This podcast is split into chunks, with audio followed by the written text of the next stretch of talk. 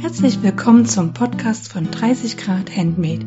Ich bin Claudia und ich freue mich, dass ihr heute wieder mit dabei seid. In der heutigen Episode ist Nora von wintertagtraum.at bei mir zu Gast.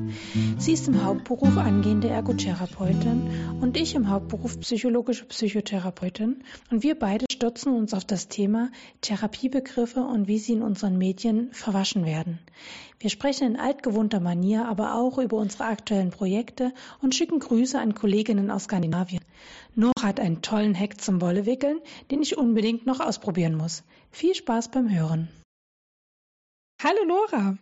Hallo. Ja, liebe Nora, ich äh, bin total begeistert heute. Du bist quasi heute sehr spontan Gästin in meinem Podcast geworden. Ich hatte vor ein paar Tagen einen Aufruf auf Instagram gemacht, weil mein das äh, Terminvereinbarung mit meinem eigentlichen Septembergast, über den ihr euch im Oktober hoffentlich freuen könnt, ist nicht so ähm, zustande gekommen und auf einmal standen wir ohne Termin im September da.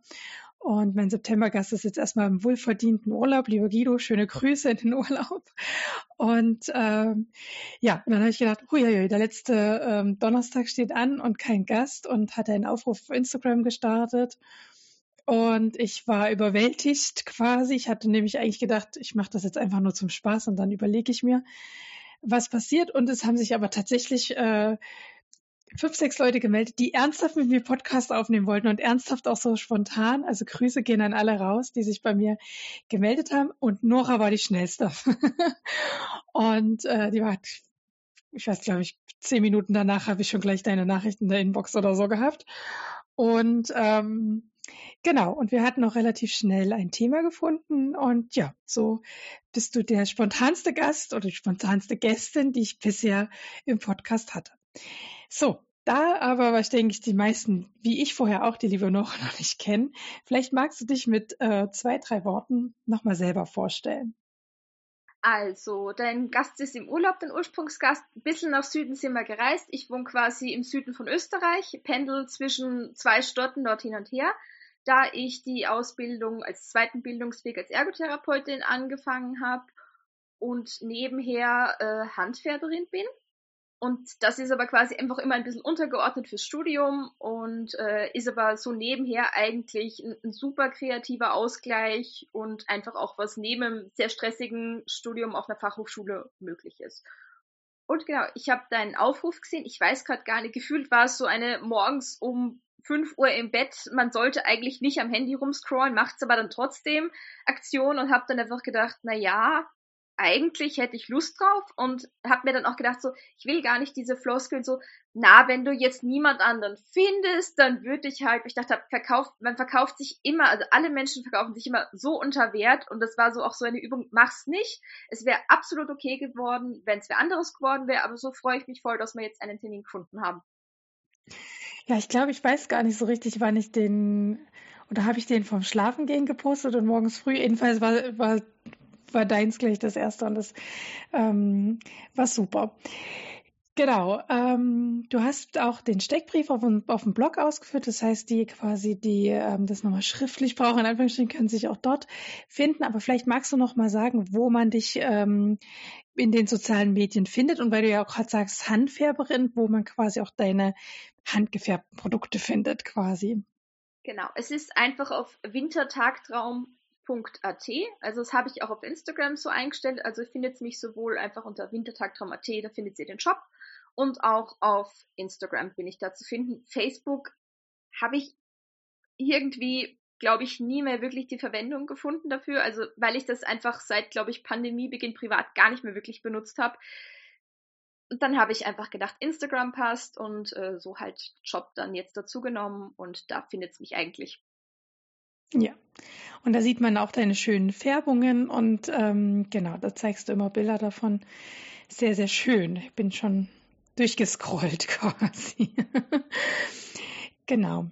Das heißt, es wird heute ein bisschen vom Hobby her stricklastig, aber nicht schlimm. Das, ähm, ich habe ein bisschen was genäht dafür und dann gleicht sich das wieder aus.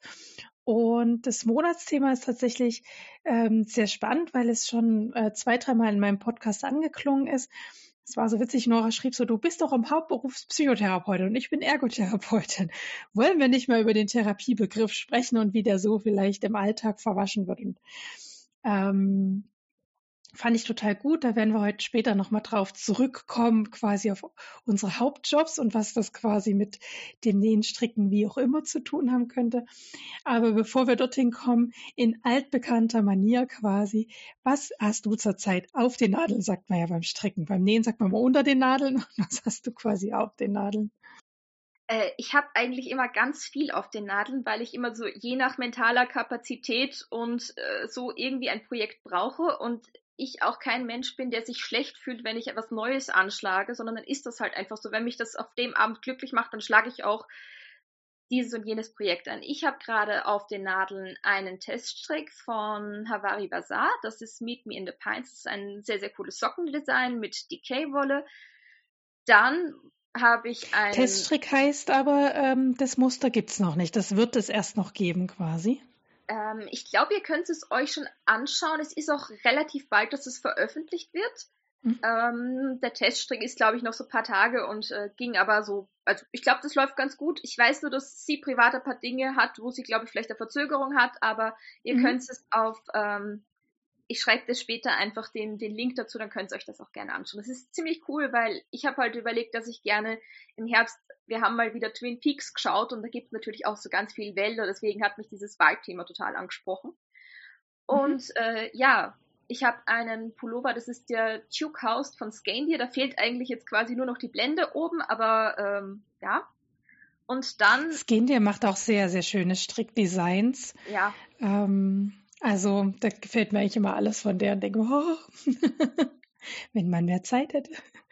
Vor allem, ich finde es halt eigentlich super, weil sie ihre Anleitung super aufbaut. Sie nimmt dich wirklich bei der Hand und was man halt bei ihr echt machen muss, vertrau ihr. Es gibt ja so Designer, wo man sich denkt so, ach, ich weiß alles besser. Das habe ich bei ihr bei irgendeinem anderen Pullover auch gedacht. Aber die denkt sich auch was, wenn sie schreibt, lass so und so viel Farben dran oder so. Also sie führt einen wirklich durch und sollte ich es schaffen, würde ich auch sehr gerne ihren Weihnachtspullover noch machen. Und natürlich sind so Projekte mit All-Over Colorwork immer richtig super.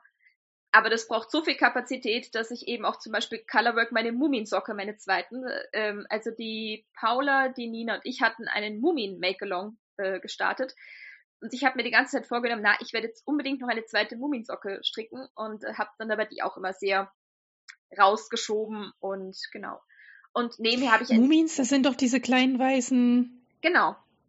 Wesen, würde ich jetzt mal sagen, mhm. die so ein bisschen Nilpferdartig aussehen, aber sind also sind ja Wesen, also selbst erfundene Wesen. Ah ja, da habt ihr, da habt ihr Sockendesigns dazu, wo man die dann strickt quasi in die Socke. Genau, also wir haben uns ich bin ja völligst wieder nicht informiert über die Welt.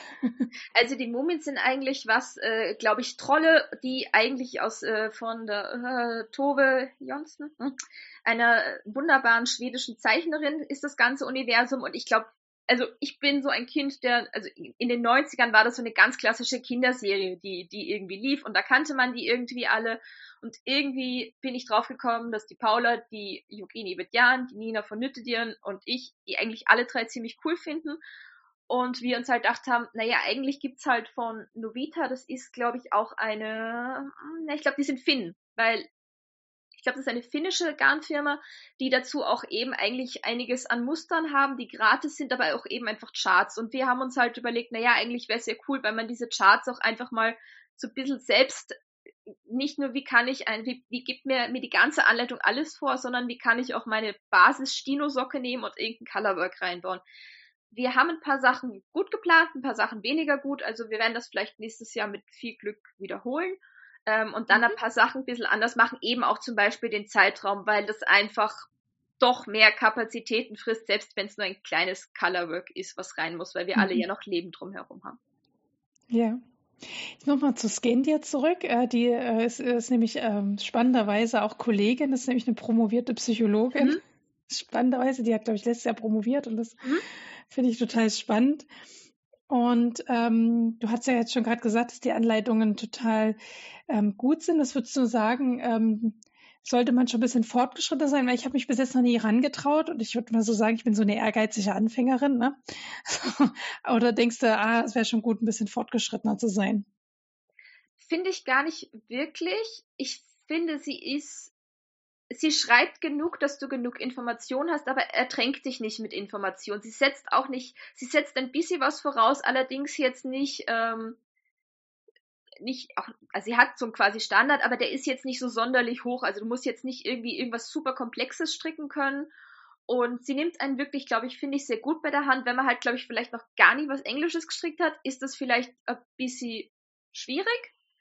Aber das ist halt generell, wenn man sich mal mit der Vorteil ist, finde ich, bei englischen Anleitungen, da sind meistens die Abkürzungen immer relativ gleich. Und sie hat doch immer, wenn mal was erklärt ist, so wie macht sie jetzt da die verschränkte Masche oder dieses oder jenes, hast du immer zum Nachschauen. Es ist auch wirklich, was ich ja immer mag, wenn Anleitungen auch optisch so wunderschön sind, wenn die einfach auch Spaß machen zum Lesen, wenn ich mich gut orientieren kann und nicht einfach über 15 Seiten hinweg scrollen muss, damit ich dann wieder irgendwas finde. Also ich finde, sie sind bündig, ohne zu knapp zu sein und nehmen einen eigentlich gut durch. Und es gibt bei ihr auch wirklich so, ähm, ich glaube, der Free Free Fuss oder so oder Free Puff oder so. Es gibt auch echt ein paar Projekte, die man mal, ähm, ich glaube, es gibt ein, zwei Projekte, die sie gratis hat, ähm, wo man einfach mal sagen kann, das finde ich ja immer ganz gut, dass man einfach mal reinschnuppern kann. Komme ich mit mhm. der Sprache, wie die Designerin es hat, da klicke ich mich einfach durch die Anleitung mal durch und denke mir so, ja, könnte passen oder nicht, weil mhm.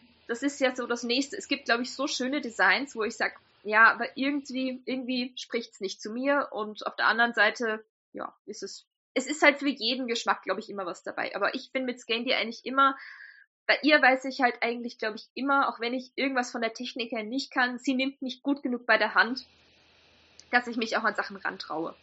Mhm. Okay, das gibt mir ein bisschen Mut, äh, vielleicht auch mich mal ranzutrauen, weil Englisch schreckt mich jetzt nicht ab. Ähm, genau, es ist eher so dieses Stricktechniken, die ich vielleicht noch nicht kann oder Dinge, die ich die eben, ich weiß nicht, vielleicht für fortgeschrittene Stricker so schon so hoch sind, weißt du, wo ich dann denke, uh, ja. ja, also ich habe jetzt zum Beispiel hm. den, den Tuke House, den ich habe, das ist ein ganz, es ist, den strickst du halt von unten nach oben. Mhm. Was immer so ein bisschen blöd ist, wenn man das, ich, ich mache das so, auf der einen Seite total gerne, auf der anderen Seite nicht, weil es immer so vom Anprobieren passt mir der oder nicht, aber der wird halt, glaube ich, mit Decay oder noch ein bisschen dicker gestrickt. Das heißt, der wächst sehr schnell, man kommt gut voran und der ist auch von der Technik her, der hat ein bisschen, so ein bisschen Lace-Muster drin. Aber es gibt auch zum Beispiel den Trolltint von ihr, den strickst du eigentlich, das ist quasi wie eine Körpersocke, die du hochstrickst und sie hat, sie nimmt dir wirklich gerade so für diese, für diese Stickteile oder eben so die Schulterkonstruktion nimmt sie dich wirklich gut ran und sagt, da jetzt das und da jetzt das und da kann man sich wirklich gut dran halten. Schön. Mhm. Also werde ich vielleicht demnächst auch mal zu ihr ein Design mir von ihr aussuchen und dann loslegen. Mhm. mhm. Ich stricke ja auch gerade ein Pulli von mhm. unten nach oben. Mhm. ähm, es ist immer noch der gleiche Pulli, von dem ich schon den letzten und vorletzten und ich glaube vorvorletzten Podcast, also ich stricke fleißig und ich bin langsam guter Dinge, dass es tatsächlich pünktlich zu Weihnachten fertig sein wird. Und zwar ist das der Pullover von ähm, Arne und Carlos. Mhm. Äh, das sind auch zwei Norweger mhm. und ähm, ich habe mal gelesen ge oder glaubt gehört zu haben, dass es sogar ganz klassisch ist in Norwegen, von unten nach oben zu stricken, statt von mhm. oben nach unten. Und ist ein Rundpassenpulli. Ähm, also nee, stimmt nicht ganz. Er hat Raglan-Nähte, aber er hat so ein typisches Rundpassenmuster, würde ich jetzt mal sagen, in Norwegen zweifarbig. Und da bin ich jetzt beim zweiten Ärmelchen angekommen. Da muss ich jetzt noch eine Zunahme stricken und dann kommt noch das Muster, bis ich dann das Ganze mit dem Körper verbinde. Und dann, ich habe mir schon vorgelunzt in die Anleitung, scheint es mir gar nicht mehr schwer zu sein, weil dann muss ich nur noch, nur noch in Anführungsstrichen, das Musterchart fertig stricken, weil ich hatte echt Sorge, dass die Raglanähte schon im Musterchart anfangen, aber es ist nicht so. Ich stricke das Musterchart fertig und erst dann kommen die ganzen Raglanabnahmen und da habe ich mich echt gefreut, als ich das gelesen habe und dachte, ja, Gott sei Dank, weil ich stricke den Pulli ja ähm, nicht mit dem Originalgarn, ich stricke den mit ein Garn, was eigentlich sehr weit weg ist von der Empfehlung quasi und habe das komplett alles umgerechnet mit dem Mann schön im Dreisatz. Der ist fast verrückt geworden mit mir. Ich musste mich immer wieder rückversichern, dass das passt. Und ja, genau. Und tatsächlich habe ich auch schon Anproben mit dem Mann gemacht, also geguckt, ist jetzt dort der Ober, endet das ungefähr unter der Achsel, endet der Ärmel ungefähr unter der Achsel.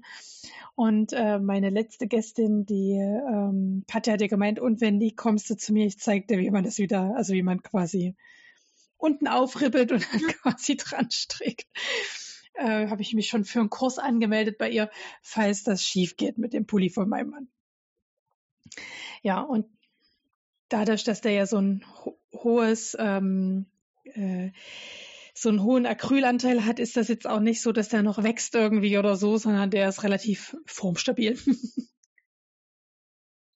ja, ich meine, ich kenne das auch, dass man, wenn man das von unten strickt, unten mal erst einen provisorischen Anschlag macht. Aber es, es ist halt immer, finde ich, wenn man für eine Fremde, also im, im besten Fall hat man, wenn man die Person in der Nähe hat, dann kann man natürlich auch sagen, ja gut, da kann man auch einfach mal probieren ähm, und ich finde, man sollte sich auch gar nicht auf, auf das Jahr bei Weihnachten festlegen. Gerade wenn man, wenn es dann doch ein größeres Projekt ist, dann muss man sagen Weihnachten und äh, kann das, kann das den Rest ja dann einfach so. Ich habe ja nicht gesagt, welches Weihnachten. Nee, ich bin tatsächlich guter Dinge und ähm, das meinte ich so, ne, ich bin äh, ehrgeizige Anfängerin. Äh, wenn du das jetzt sagst, ich habe schon mal was von dem provisorischen Massenanschlag gehört, aber habe natürlich überhaupt nie auf dem Schirm gehabt, dass das vielleicht klug ist, das zu machen. Und habe natürlich einfach angeschlagen, wie ich es immer tue, und hochgestrickt. Aber bis jetzt, toi toi toi, macht es einen ganz guten Eindruck. Und ich bin aufs Endergebnis dann einfach gespannt. Und wie gesagt, ähm, scheint nicht unrettbar zu sein, wenn das Endergebnis dann vielleicht die Arme so ein Stück zu kurz sind oder es eher cropped geworden ist. Aber nee, das wird auf jeden Fall cropped. Das, das sehe ich jetzt schon. Hast du beide Ärmel gleichzeitig angeschlagen oder nicht? Nee, nee. Weil Sowas kann ich nie. Noch nie. Ich habe mich bei dem, bei dem letzten Scandier-Pullover eben auch da dran, dran getraut, weil ich es sonst, wenn du von oben strickst, hast du halt immer irgendwie so, wo du überlegst, könnte ich den Pullover, könnte ich auch ein T-Shirt draus machen? Würde, der, würde das Design auch als T-Shirt funktionieren, weil ich habe absolut keinen Bock auf Ärmel. Das Problem ist halt, wenn du von unten strickst, kommst du an den Ärmeln viel blöder vorbei. Und ich habe mir halt echt gedacht, na, also ich bewundere Menschen, die die Socken mit inklusive Ferse und Spitze auf, auf einer Nadel. Jetzt habe ich mir gedacht, naja, wenn es quasi nur rechts in der Runde ist, probiere ich's mal. Ich habe natürlich auch ein ganz dunkles Grün ausgesucht und war dann auch abends so, es ist jetzt elf und ich will das fertig haben. Ganz, ganz tolle Idee. Muss man am nächsten Morgen auch gar nicht retour, weil man dann doch irgendwie mal beide Ärmel zusammengestrickt hat. Aber man lernt draus. Also das habe ich mir überlegt, das würde ich, wenn ich, wenn ich weiterhin Pullover von unten habe, finde ich das eigentlich gar keine, gar keine blöde Idee, wenn man so dieses, ähm, es ist nicht Second Sock, aber Second Sleeve Syndrome vermeidet und auch nicht so lange auf Sleeve Island ist. Man braucht dann zwar ein bisschen länger pro Runde, aber man vergisst auch dann, wenn Muster irgendwie drin ist oder die abnahen, geht's halt relativ schnell und ähnlich und dann. Ja. ja. Ja, tatsächlich ähm, habe ich das jetzt ganz gerne gestrickt. Äh, ich habe es mit Nadelspiel dann gestrickt, weil die Maschen, also mein Mann ist ja so ganz schmal und ich nicht so viele Maschen hatte. Ähm, und auch das strickt sich irgendwie weg. Das ist tatsächlich so ein bisschen wie eine, Re also wie wenn man eine Stino-Socke strickt, da kann man sich auch ganz gut unterhalten dabei. Wenn das Muster dann wieder losgeht, dann ist es wieder mhm.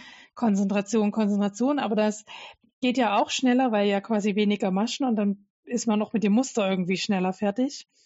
Von daher, aber ich freue mich dann tatsächlich, wenn ich an der Stelle bin, wenn ich alles wieder auf ein großes Seil ziehe und es vor allem vom Muster passt. Also das, davor habe ich ja immer noch richtig Schiss. Ich habe mir tausend Gedanken gemacht und hoffe, dass ich keinen Gedankendreher hatte irgendwie und dass es dann im Muster auch passt quasi. Naja, das ist also der Pulli, der aktuell auf den Nadeln ist. Und dann hatte ich letztens mal wieder äh, meinen Reparaturstapel ähm, hergenommen, die mir auf Instagram folgen, haben an dem Tag auch, sind in der Story mit Reparaturen erschlagen worden. Ähm, da waren so ganz verschiedene Dinge drin und von einer wollte ich aber doch erzählen heute. Das war eine Reparatur von Hosentaschen, wo die Hosentaschen ausgerissen sind. Ich dachte erst, als mein Onkel mir das gab, dass nur typisch der Taschenbeutel durch den Schlüssel durchgerupst ist und dass ich da unten abschneide und einen neuen Taschenbeutel dran nähe. Aber nee, das war richtig an der, an der Eingriffskante quasi abgerissen. Und ähm, das ist ja gar nicht so leicht zu reparieren, ähm, weil man so schlecht da drankommt mit der Maschine. Ne? Also äh, und man kann die Hose an der Stelle auch nicht komplett auftrennen, weil das sind ja meistens auch Nieten eingeschlagen und so Kram. Also es ist einfach nicht auftrennbar. Und ähm, Ich habe das dann am Ende so gemacht, dass ich quasi ganz grobes Stoffstück äh, zugeschnitten habe und quasi das versäubert an der Stelle oben für die Kante und dann so eingeschlagen habe, dass ich erstmal quasi wie von der schönen Seite mir das eingesteckt habe. Dass ich erstmal sehe, aha, so wird es jetzt ordentlich aussehen. Und dann habe ich es tatsächlich von oben so reingesteppt quasi, wie wenn man Reißverschluss äh, bei einer bestehenden Jacke wechselt und den Reißverschluss nur rausnimmt und dann den wirklich von oben runtersteppt. Es ging erstaunlich gut. Ähm, es gab dann nur ein paar Millimeter, wo ich mit der Nähmaschine nicht rangekommen bin, aber jetzt beim fertigen Taschenbeutel merkt man das gar nicht, dass dort kleine Lücken in Anführungsstrichen sind, weil sie so klein sind. Da war ich äh, recht stolz. Und dann hing halt dieser, dann musstest du die Hose, also dann muss man die Hose einmal wenden, dann hängt dann so dieser Lappen runter.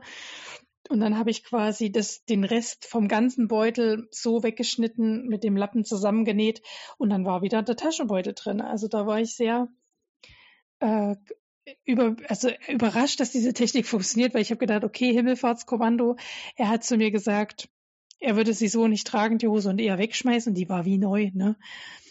Und dann habe ich gesagt, okay, wenn es jetzt schief geht, können wir sie immer noch wegschmeißen. Aber das, also falls er auch mal einen ausgerechneten Tassenbeutel hat und denkt, scheiße, das hm, darf man das sagen?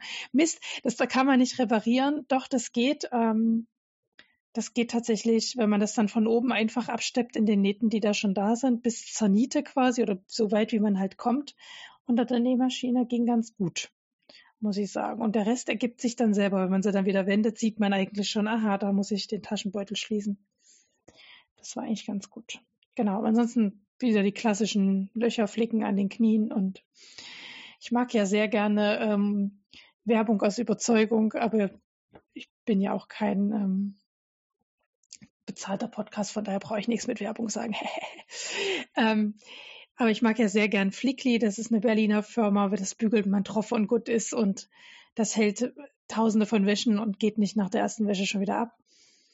Ähm, und ich hatte tatsächlich auch vor noch eine Reparatur drin mit dem anderen Patch, den ich drauf gebügelt hatte. Den hat meiner Tochter so gut gefallen. Das war so ein, ich sage jetzt die Firma nicht, auch Quatsch, also so ein No-Name, ich würde jetzt mal so sagen, was in so einem klassischen Nähladen halt einfach hängt wirklich nach Anleitung eins zu eins so drauf gebügelt und einmal, also schon beim Tragen ist es schon wieder abgegangen. Das habe ich dann jetzt festgenäht. Aber ansonsten kann ich echt für Leute, die sagen, oh, ich habe keine Lust, diese kleinen Hosenbeine aufzutrennen und es ist alles so nervig oder gerade Jeanshosen, ne? Flickli, liebe Leute. Bügeln, fertig, freuen.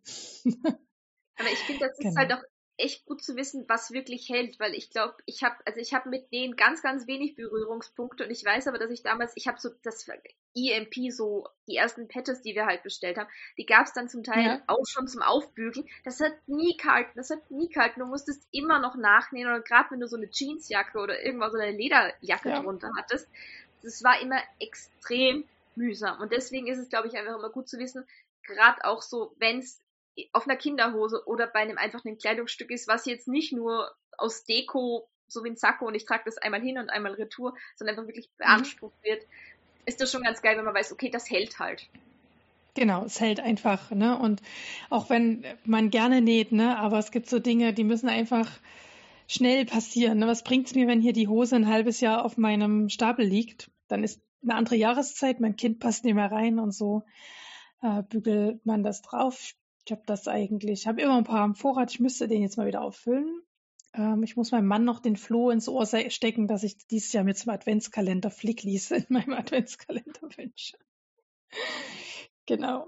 Genau. Die haben auch recht coole Designs, auch recht modern. Also die haben natürlich auch die klassischen Kinderdesigns, aber was ich zum Beispiel total süß finde, die haben auch so Flicken in Pflasteroptik. Das finde ich irgendwie total süß, dass die Hose ein Pflaster bekommt quasi, weil es ja ein Auer hat.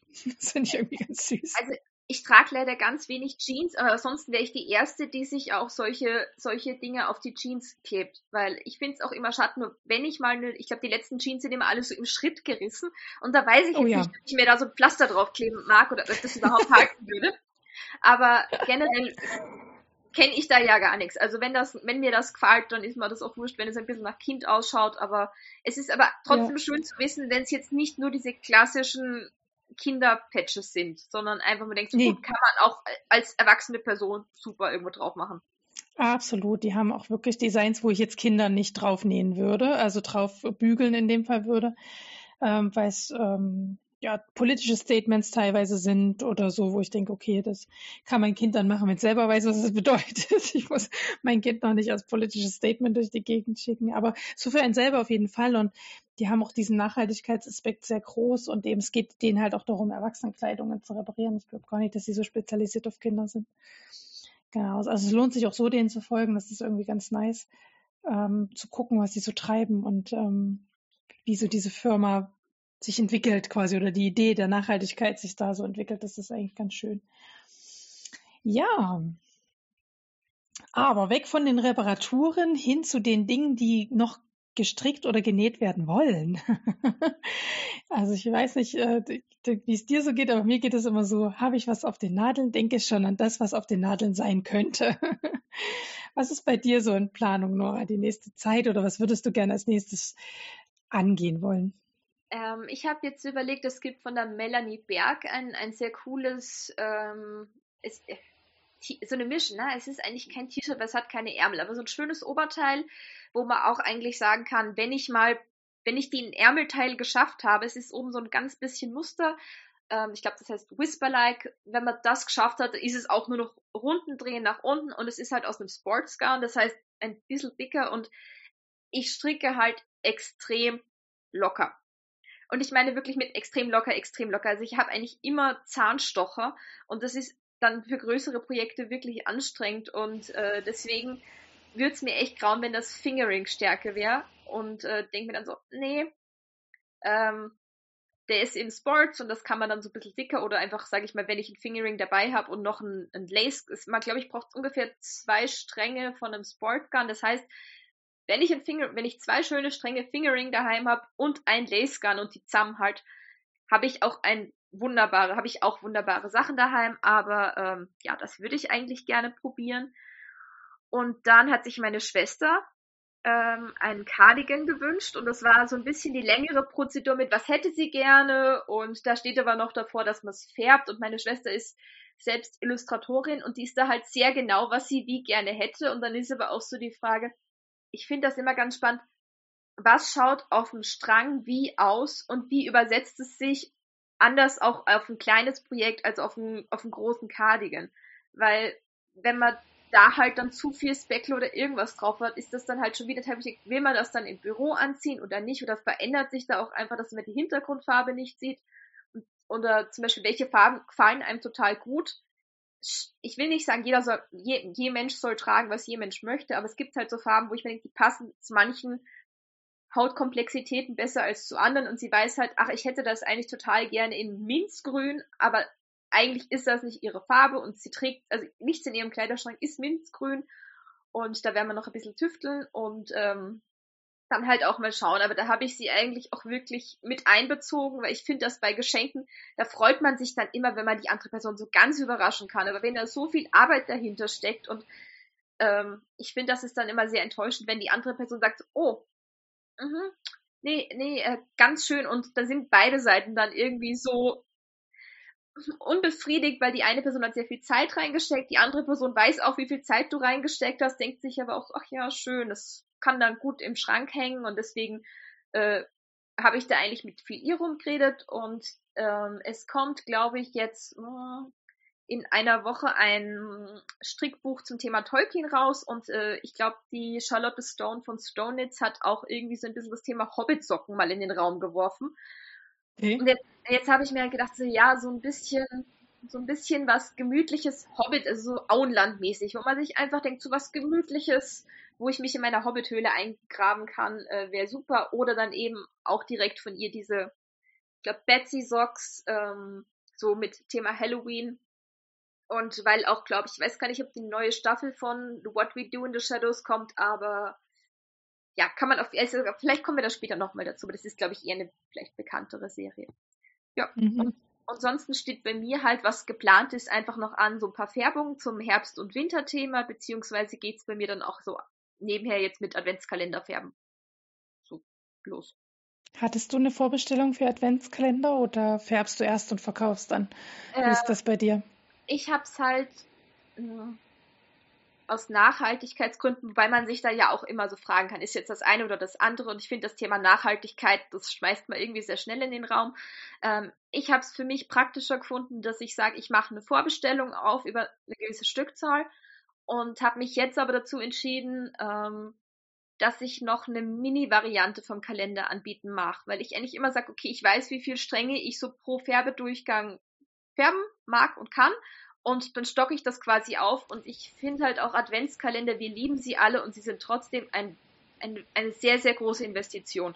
Und ich glaube, gerade dieses Jahr ist es echt bei vielen Leuten nachvollziehbar, dass man sagt, naja, ist ja schön und gut, aber so ist einfach nicht drin. Und deswegen habe ich mir gedacht, ich würde gern passend noch zu den großen Kalendern eigentlich so eine Mini-Version anpassen, wo man dann quasi eigentlich wie ein, ein Sockenset hat am Ende, also fünf kleine Minis und einen Hauptstrang. Und man hat trotzdem an jedem Adventssonntag was zum Auspacken und kann sich mitfreuen, hat aber auch nicht diesen großen Aufwand, ähm, dass man jetzt sagt, ich, ich kann mir einen großen Kalender vielleicht gar nicht leisten. Und für mich ist es dann mhm. sehr gut planbar, ich kann es gut mit einkalkulieren und das wird wahrscheinlich, äh, ich weiß nicht, ob es mit, mit dem nächsten Shop-Update, weil ich meistens einfach hochlade. Bei mir ist das weniger so.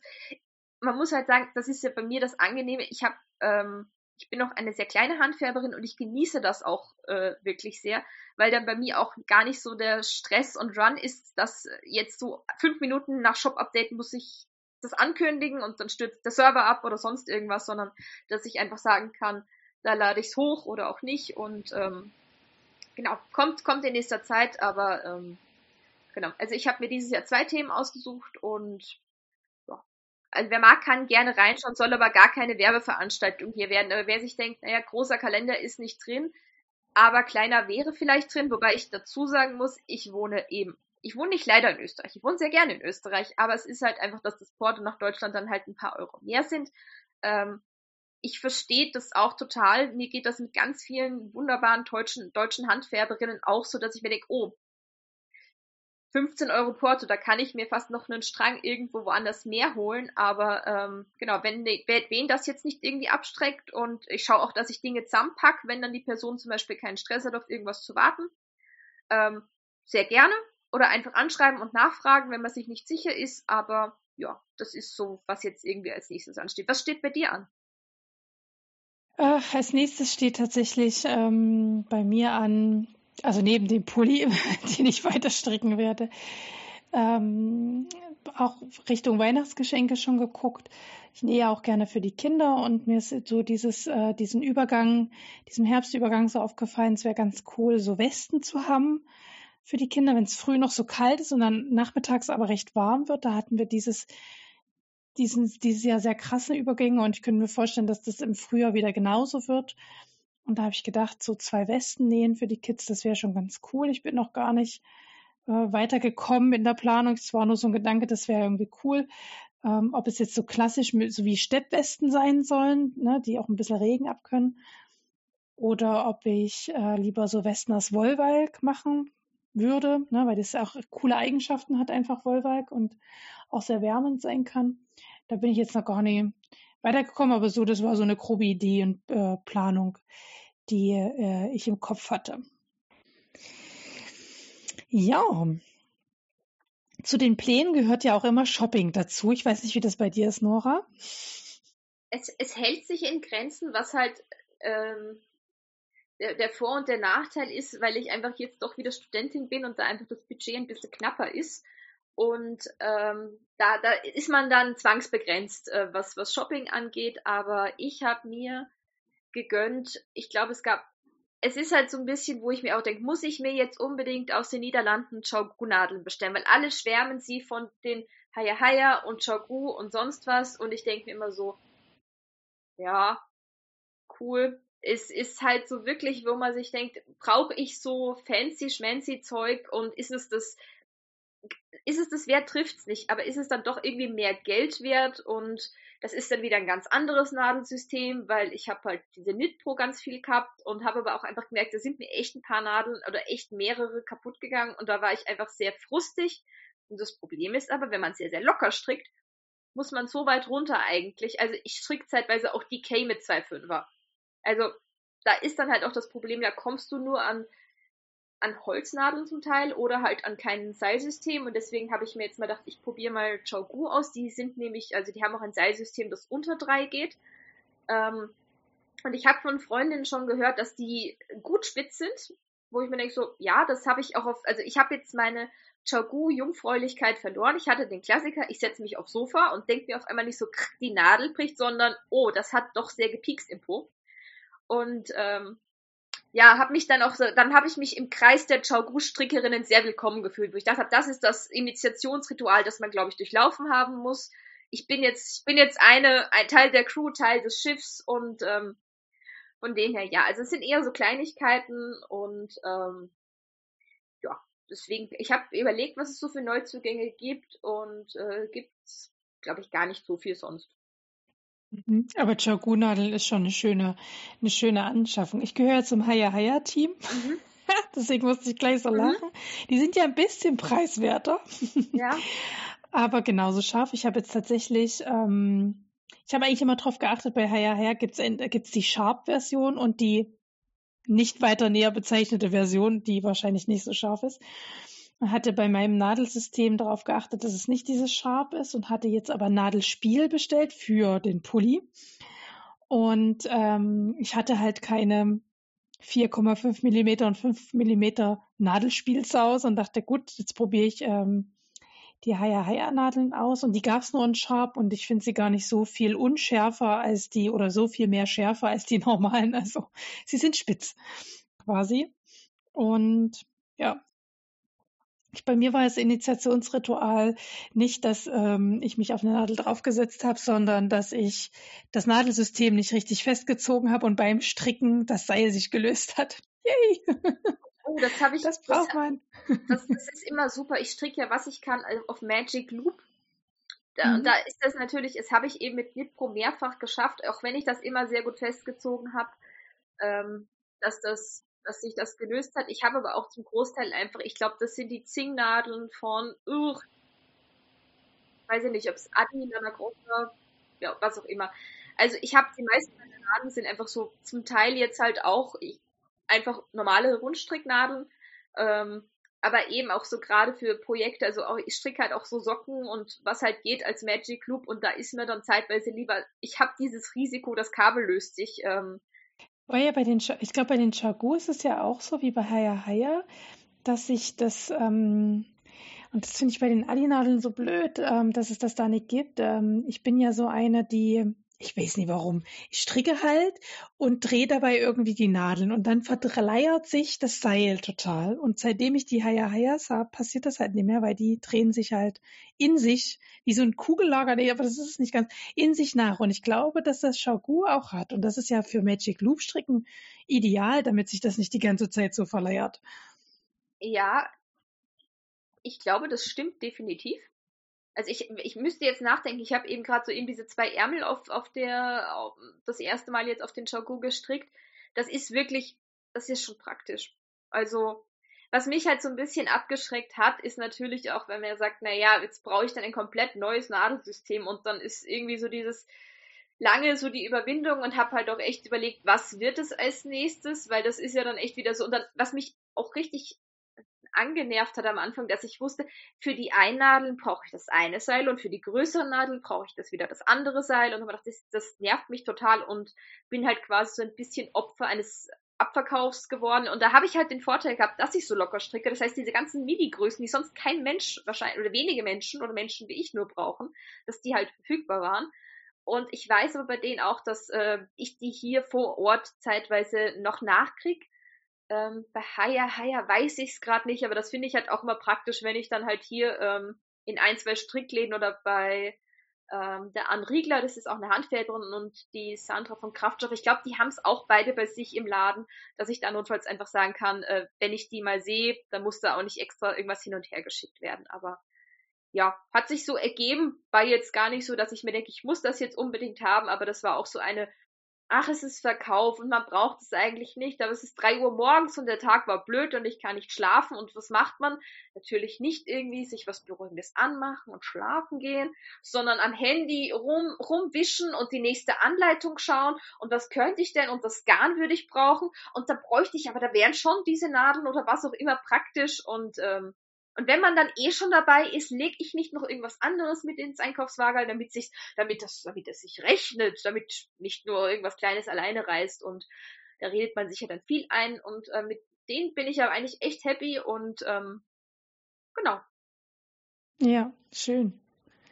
Ja, ich habe auch so, also es gibt so zwei, drei äh, Online-Shops in Deutschland, die die Haya Haya Nadeln vertreiben und die die dann halt quasi sich herschiffen lassen und dann weiter ver, veräußern. Und äh, ja, so bin ich überhaupt erst drauf gekommen. Ne? ist ja immer so, man ist irgendwie unterwegs irgendwie und jemand sagt, das ist gut und guck mal hier, die gibt es da zu kaufen und dann ja, jetzt gehöre ich zu diesem Team. Wobei natürlich auch genügend Adi-Nadeln rumliegen und von Knitpro natürlich auch ein paar, so ist es halt.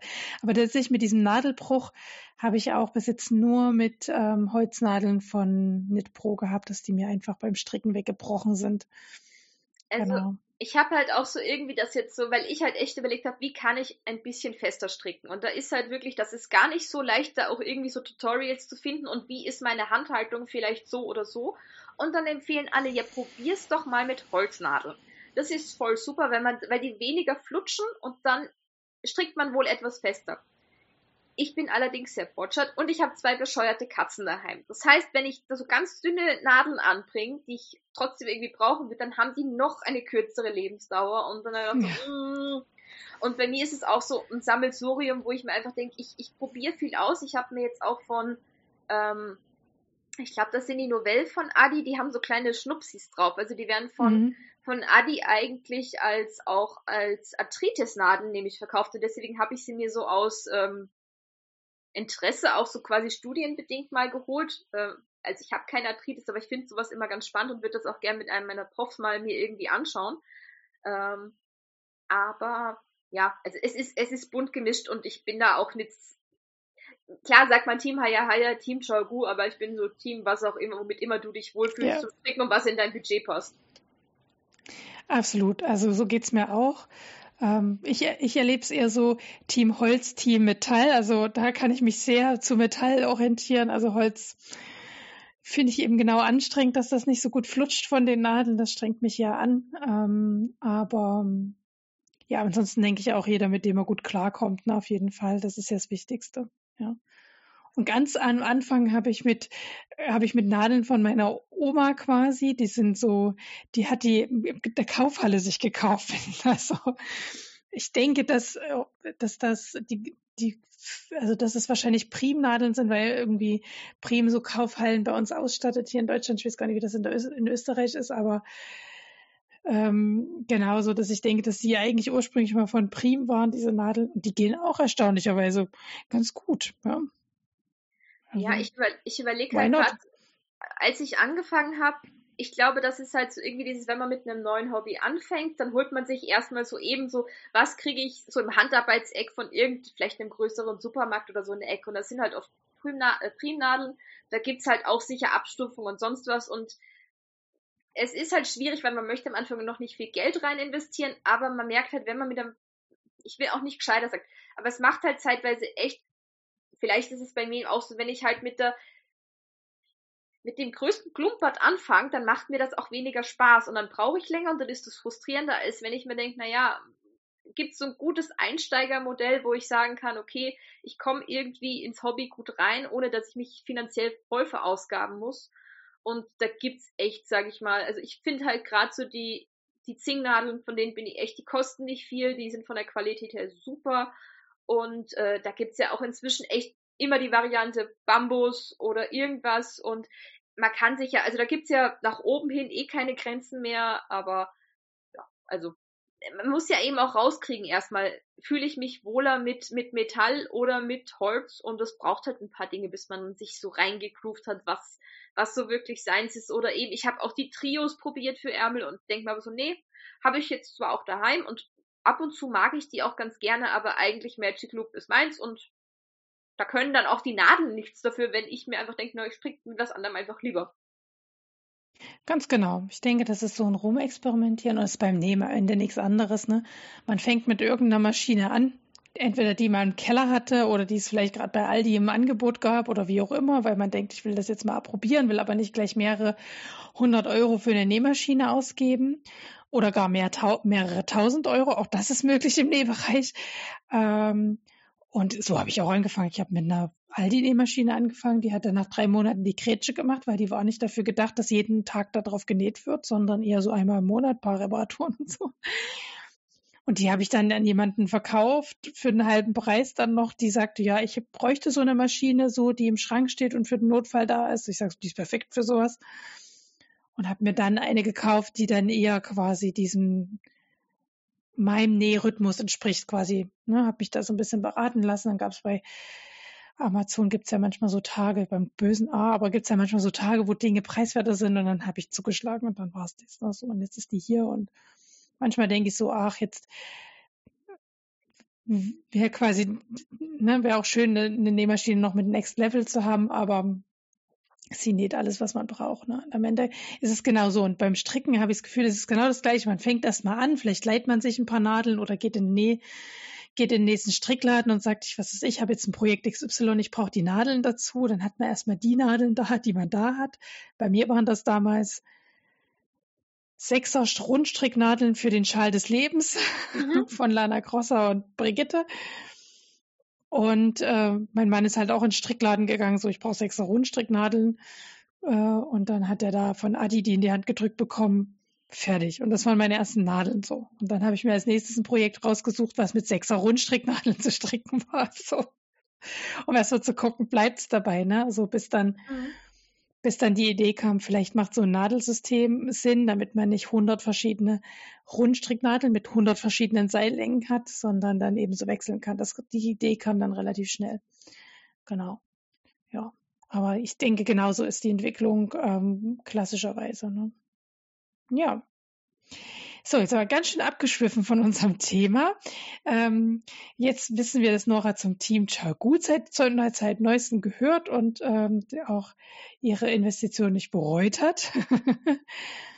Äh, ich habe gar kein Geld ausgegeben. Bei mir kam ein sehr, sehr süßes Päckchen an. Ich hatte das auf Instagram schon geteilt. Ich hatte ja vor kurzem ähm, auf dem Heimweg ähm, aus dem Urlaub ein Reel hochgeladen, wo ich mich ähm, gefilmt habe, wie ich Wolle wickel und ich hatte diesen Wollstrang über so ein Körbchen geklemmt und habe dann quasi so gewickelt. Wer es gucken will, kann es auf Instagram ansehen.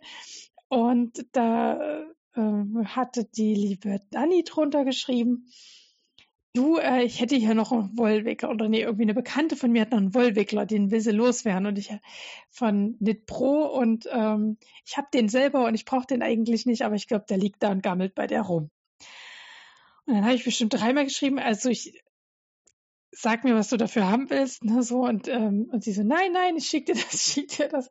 Und dann kam mir so ein ganz liebes Päckchen an mit einem Wollwickler ähm, und äh, Badesalz. Das habe ich schon äh, in die Badewanne geschmissen, habe ich mir schon einen schönen Abend draus gemacht und einen netten Kärtchen, dass es sich sehr für meinen Podcast bedankt. Das fand ich total nied, also fand ich irgendwie total süß und habe mich total darüber gefreut. Und jetzt habe ich einen Wollwickler ja, jetzt fehlt mir noch das Gegenüber. Also so ein, wenn ich das richtig verstanden habe, heißt das Haspel dieses Ding, wo man so, das, das ist so. Das fehlt mir jetzt noch. Und äh, letztens war hier Flohmarkt, da habe ich den Mann losgeschickt. Ich sagst du, wenn du so ein Ding siehst, kaufen. Aber er hat gemeint, äh, waren viele Kindersachen und Kinderspielzeug, weniger Strickkram.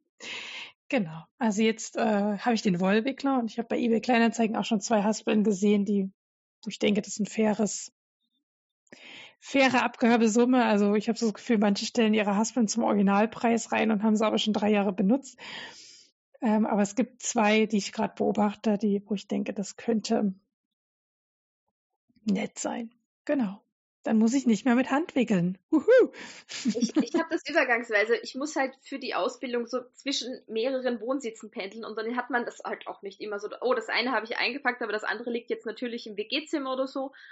Ähm, und da habe ich dann halt echt festgestellt, dass sich auch Schreibtischstühle super gut dafür eignen. Die kann man dann nämlich also. oben und dann dreht er sich halt automatisch mit. Das Problem ist halt, wenn der Kater dann auch denkt, der fährt auch mit und springt dann.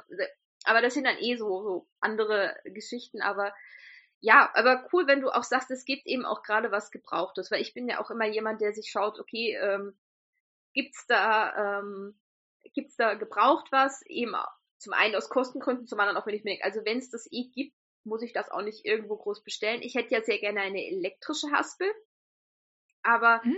das ist halt, das braucht, glaube ich, brauchen, glaube ich, die wenigsten Menschen, aber es macht halt einfach das, das selber Wickeln, gerade wenn ich auch denke, ich würde, ich würde den Menschen sehr, sehr gerne einen Wickelservice anbieten, aber es, es tue ich meinen Handgelenken nicht an, dass ich alle Stränge dann von Hand wickel für eine Person. Das ist für ganz, ganz liebe Freunde, aber die muss ich wirklich sehr lieb haben. Dann wickle ich das ohne Probleme, aber ähm, deswegen. Aber da ist halt auch so die Frage, holt man sich so ein altes Teil aus so einer Hausratsbauernauflösung und wie kann man das motorisieren oder sonst irgendwie? Es sind viele, viele, man kann viel Zeit sich mit solchen Gedanken verbringen und eben auch so, ach komm, lass Flohmarkt gehen, wir gehen ja nur mal gucken und, und dann kommen drei, also ich glaube, wenn wir immer auf den Flohmarkt gehen, ist immer die Regel von man keine Kochbücher und keine Teppiche und meistens kommen wir mit drei Kochbüchern und zwei Teppichen nach Hause, aber ja, spannend. Also wie gesagt, Genau, also Wollwickler ist schon mal da quasi und jetzt gucke ich noch nach einer Haspel. Aber das mit dem Bürostuhl finde ich auch geil, gerade die Idee. Und denke mir gerade, das probiere ich vielleicht aus, bevor ich mir die Haspel hole. Aber es ist halt voll cool, dass dein, dass dein Wollwickler einfach auch Geschichte hat, weil es ist jetzt einfach mit einer Person in Verbindung, es ist, ist total wertschätzendes und es ist natürlich noch mal schöner als einfach nur, ich bestelle irgendwas, sondern da freut man, also ich, ich habe so Dinge, wo ich mir auch denke, da freue ich mich einfach immer irgendwie über so ein, so ein Ding irgendwie mehr. Das hat dann einfach so, so ja. die eigene Geschichte. Ja, auf jeden Fall. Und ich, also ich habe, ich fand das auch so schön, dass sich jemand Gedanken gemacht hat. Also ne, normalerweise, also Instagram, mir ist schon bewusst, dass Instagram so ein Medium ist, wo man eher wischt und so, ne, so gesehen und weiter, gesehen und weiter. Und dass jemand irgendwie hängen geblieben ist und gesagt hat, Mensch, und sich ja auch den Text durchgelesen hat und demzufolge gesehen hat, es war jetzt nicht nur aus der Not heraus, sondern ich wickel halt immer so meine Stränge, immer. Also normalerweise zu Hause hänge ich das auch über Stuhlbeine, aber über Feste und dann mache ich auch diese Runden. Ich habe noch nie dran gedacht, dass über einen Bürostuhl, also das finde ich eine total geile Idee. Ja, der, der dreht sich halt und das ist halt ja, praktisch, weil Total geil. Das werde ich als nächstes ausprobieren. Und wenn ich es ausprobiere, werde ich ein Reel davon hochladen. Ja, ich kann ja dann noch den Wollwickler sogar benutzen, weil das dreht sich ja auch wie so ein Haspel. Eben, und du hast halt meistens haben die oben von der Form her auch so, die, es sind ja auch die Stränge vom, vom Radius immer, sage ich mal, zeitweise ein bisschen unterschiedlich. Und die meisten Bürostühle haben oben zum Beispiel noch so ein, so ein Nackenpolster oder so. Das heißt, man kann das da auch so relativ gut von der Größe her adjustieren. Also da, also Probier's das werde ich mal testen quasi. Ich werde es testen und dann Rückmeldung geben quasi. Finde ich eine coole Idee. Mhm.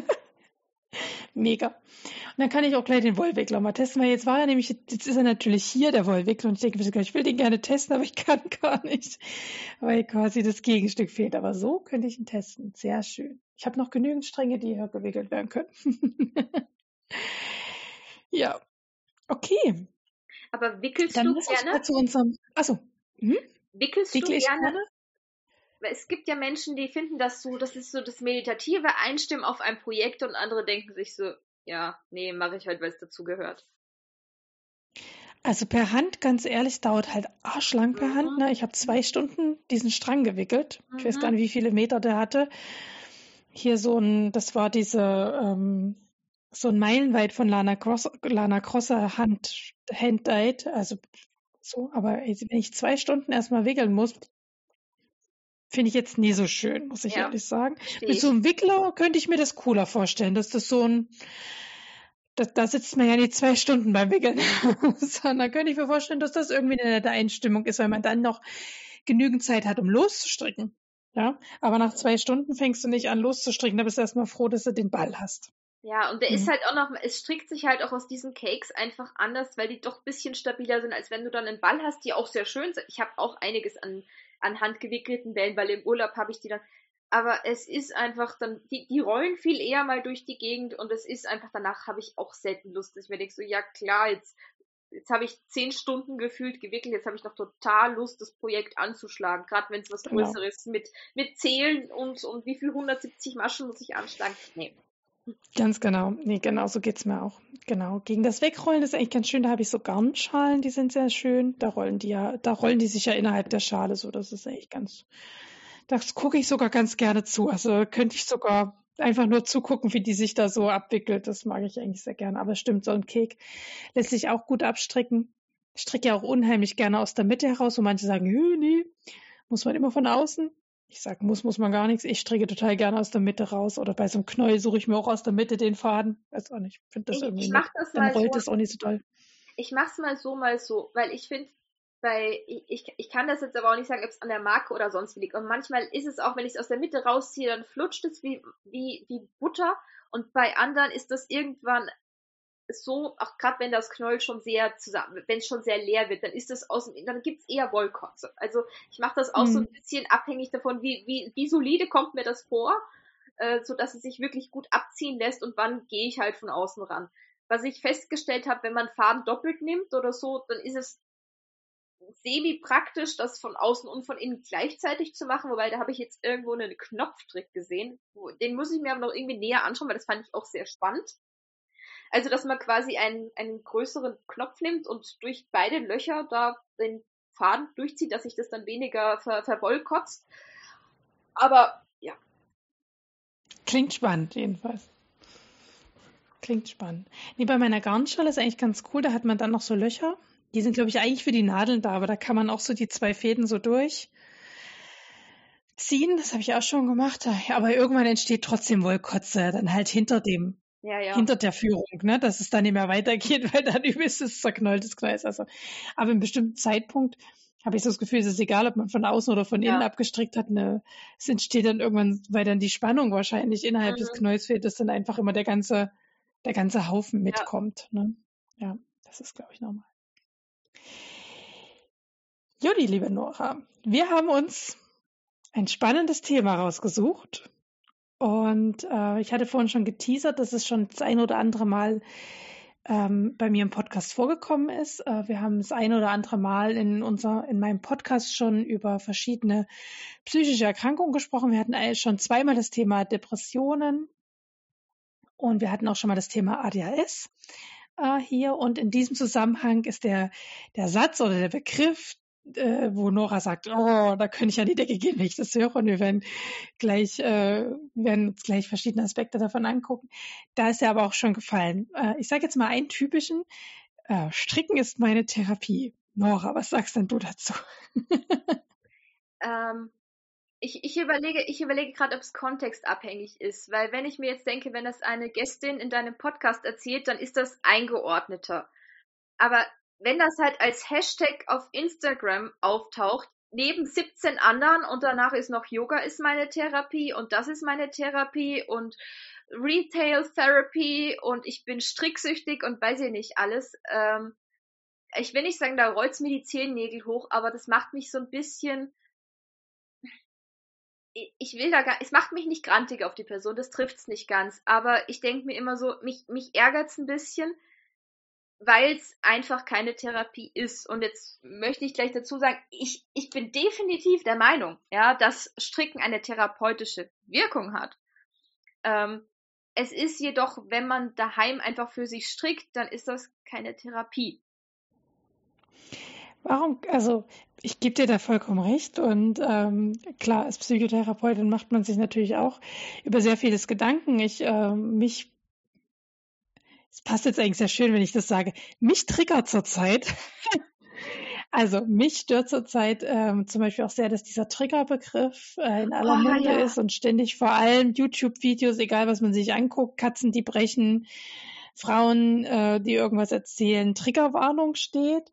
Ich finde das ganz doll schwierig, ähm, weil dieser Begriff sehr wichtig ist, vor allem in der Traumatherapie mit Patienten und uns halt einfach äh, also uns quasi dieser Begriff entrissen wird. Und das ist vielleicht historisch betrachtet nicht das erste Mal, dass das passiert bei therapeutischen Begriffen. Und wir gucken uns das gleich auch mal für den Begriff noch Therapie an und so weiter, warum diese Begriffe für uns ähm, die damit arbeiten, quasi so wichtig sind und eben nicht so verwaschen werden sollten. Aber ich gebe zum Beispiel ein anderes Beispiel, was aus der Historie so kommt, dass, ähm, oder ich, ich weiß gar nicht, ob das Europa-Historie, sondern Deutschland, ich weiß gar nicht, wie das in Österreich gehandhabt wurde.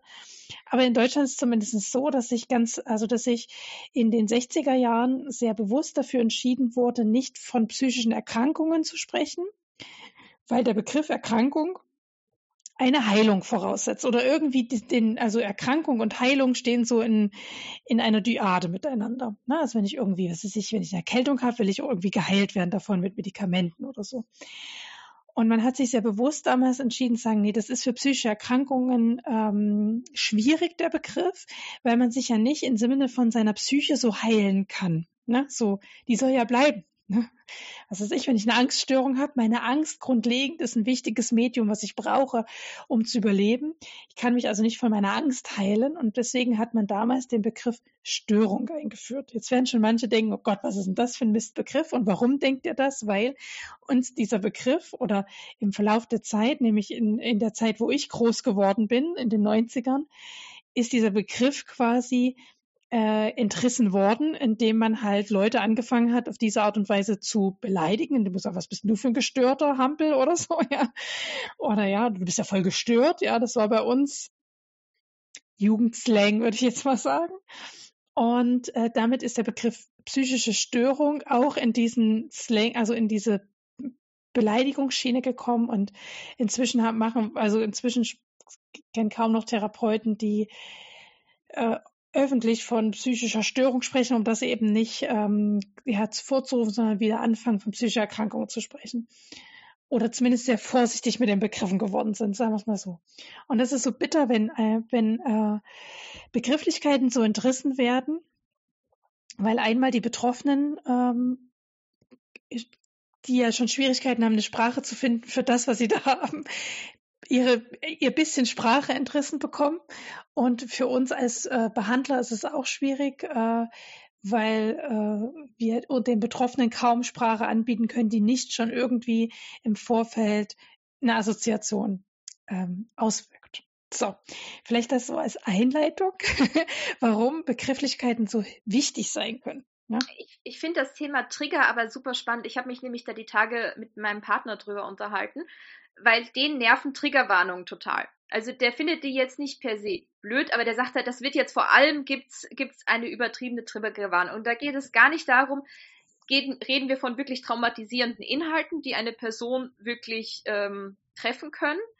Ähm, und da sage ich, nee, also mir ist immer lieber, es gibt eine Triggerwarnung und ich triggere keine Person damit, was mich viel eher sauer macht, wenn, ah, es hat mich voll getriggert, dass wir heute Sport noch hatten oder dann ich so, das ist das, was mich eher, ich will nicht sagen triggert, weil es triggert mich nicht, weil Trigger setzt eine ganz andere Folgereaktion, aber es macht mich halt sauer. Aber dass das alleine so eine Ding ist, die in den Sprachgebrauch so und ich will nicht sagen, dass ich das nicht auch gesagt habe. Sag, ich habe auch sicher in den 90ern jemand mit, das ist ja gestört, das ist ja Schizo, das ist ja noch was. Und das ist aber einfach mal sagen kann, ey, das war, das war damals schon echt nicht geil. Das hat auch jetzt nichts damit zu tun, dass wir überkorrekt sein müssen, sondern es war damals scheiße, es ist heute scheiße und wir können, wenn wir die Möglichkeit haben und das möchten, wäre es halt netter, wenn wir uns sprachlich ähm, eben auch so ausdrücken, dass es eigentlich nicht scheiße ist. Und eben gerade so dieser Triggerbegriff, wo ich mir dann denke, ey, aber es hat, es hat mich voll getriggert, dass die jetzt meine Lieblings-Sojamilch nicht hatten. Dann denke ich mir so, Alter,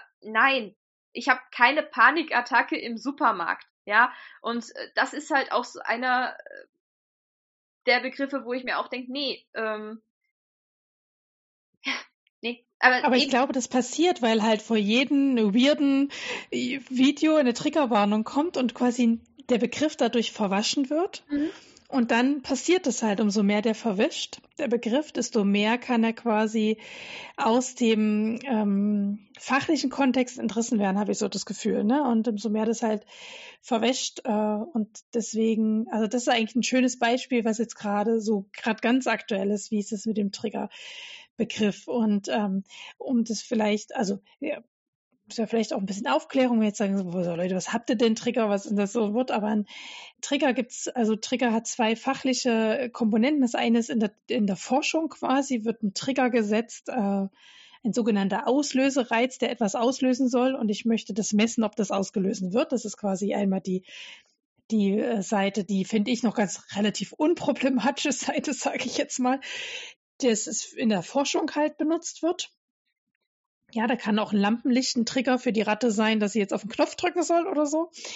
Ähm, aber wo er halt unerlässlich ist oder wo wir ihn therapeutisch eigentlich super dringend brauchen und äh, wir uns jetzt dem, also wir uns tatsächlich einen neuen Begriff jetzt ausdenken müssen, weil der ist uns schon entrissen worden, dieser Triggerbegriff, ist äh, mit ähm, Patienten vor allem, die irgendeine Art von Traumatisierung erlebt haben, sei es Traumatisierung im eigentlichen Sinne, also so was ihr euch vorstellt, wenn ihr einen schlimmen Verkehrsunfall gehabt und Albträume noch davon und Flashbacks und ähm, oder sexuellen Missbrauch. Ähm, das sind ja, glaube ich, immer so die ersten, an die man so denkt, wenn man einen Traumabegriff denkt oder Kriegserfahrungen. Ähm, aber es gibt auch sogenannte Entwickl Entwicklungstraumata. Also das heißt quasi, wenn jemand die berühmte schlimme Kindheit hatte. Ähm, das finde ich auch schwierig, wenn das immer so gesagt wird. Ja, ja, ja. Dann sagt er, hat eine schlimme Kindheit gehabt und dann ist alles gut. Nee, eine schlimme Kindheit ist wirklich was Schlimmes. Ähm, es können sich Entwicklungstraumata bilden, wenn bestimmte Bedürfnisstrukturen ähm, in Kindheit und Jugend über- oder untererfüllt worden sind. Aber es geht vor allem darum, dass sie meistens nicht erfüllt worden sind. Und daraus können sich auch Traumatisierungen entwickeln, dass ich auf bestimmte Dinge quasi heftiger reagiere als anders. Und wenn wir von heftig reden, du hattest vorhin schon das Beispiel Panikattacke gebracht, also Traumapatienten reagieren häufig mit Angstsymptomen. Also wirklich Herzrasen, Todesängste, dem Gefühl, wieder in dieser Situation zu sein. Ähm, und das kann auch bei Entwicklungstraumata so sein. Ähm, dass man das Gefühl hat, man ist wieder so hilflos dieser Situation ausgesetzt. Und ihr könnt euch ja selber mal vorstellen, wie es ist, wenn ihr hilflos gemacht werdet. Also wenn ihr das Gefühl habt, ihr könnt nichts tun und eine Situation geht über euch drüber hinweg. Das ist ein sehr, sehr unangenehmes Gefühl und kann halt verschiedene körperliche Symptome auslesen. Und dafür haben wir Therapeuten immer gesagt, also haben wir immer das als Triggerreiz bezeichnet und konnten das mit den Patienten gut einordnen, haben die verschiedenen Punkte gefunden. Ich spreche tatsächlich in der Therapie schon seit geraumer Zeit nicht mehr davon, weil der Begriff entrissen worden ist. Ich deutsche es jetzt tatsächlich ein und sage, das sind ihre Auslösereize, die eben die Traumareaktion auslösen. Ne? So kann man auch machen. Ähm, aber ja, so können eben therapeutische Begriffe verschwimmen halt einfach, ne? Und dann passiert nämlich genau sowas.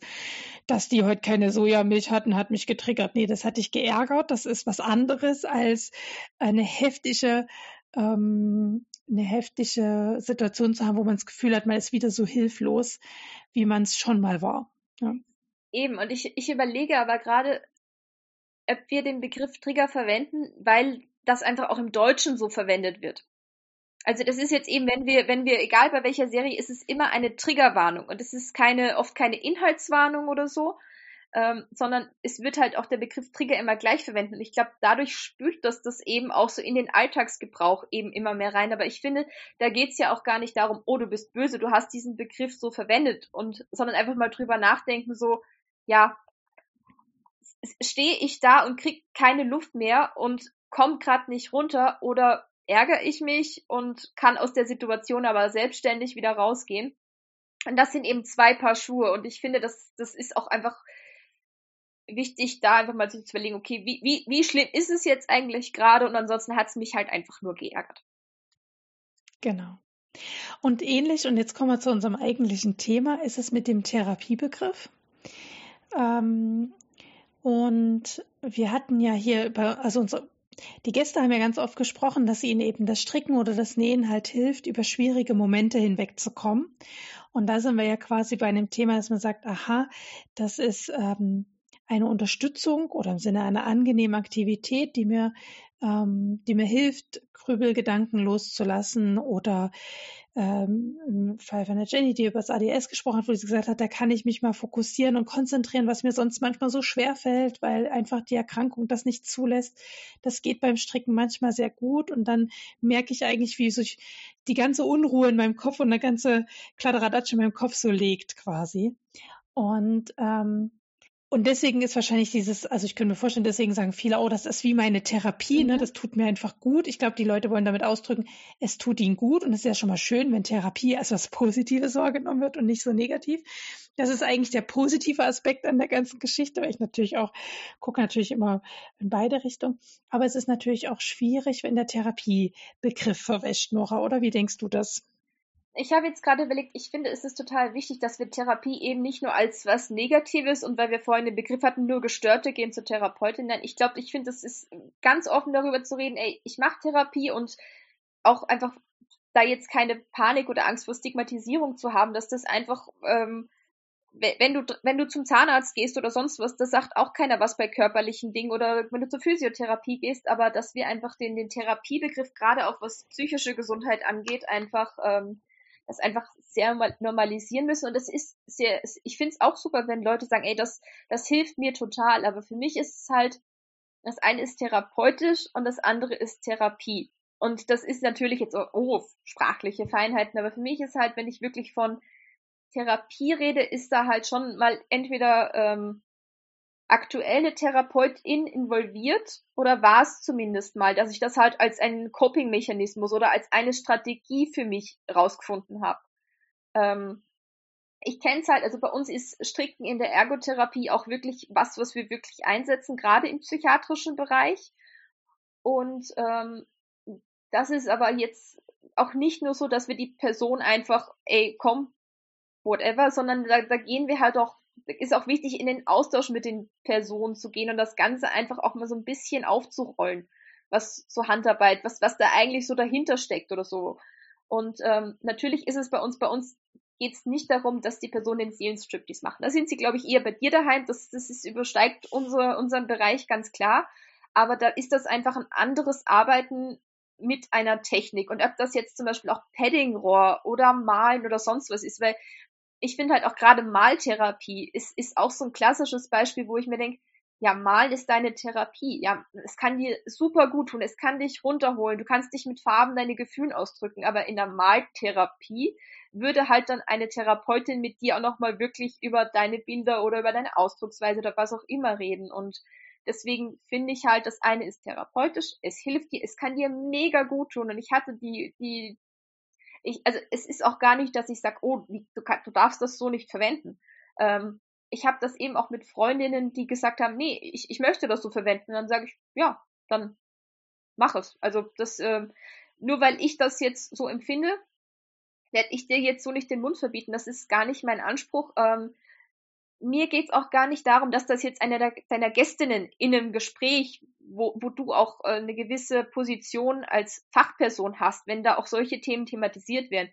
Mich nervt's halt eigentlich wirklich, wenn es einer von 17 Hashtags auf Instagram ist, wo ich mir auch denke, ja, Stricken ist mein dieses Jahr, Stricken ist mein Yoga und dieses und jenes und dann müssen wir den auch noch reinpatschen, wo ich mir dann denke, so, da, das ist dann so, so, so random, dass ich mir dann denke, naja, das ist jetzt irgendwie nicht, also es gibt ja auch Menschen, die wirklich, und ich finde das immer sehr schön, wenn auch Menschen über auf, auf Social Media über ihre psychische Gesundheit gerade reden und, und da auch einfach sagen, ey, mir hilft Stricken total und das, das, das kann ich dann auch sagen, ey, wenn du das gerade nutzt, ja, ey, ey, ey voll super, aber mich ärgert's einfach, wenn es so, ach, das ist ein, ein Hashtag, der gerade gern und viel genutzt wird, ich benutze den jetzt auch einfach mal.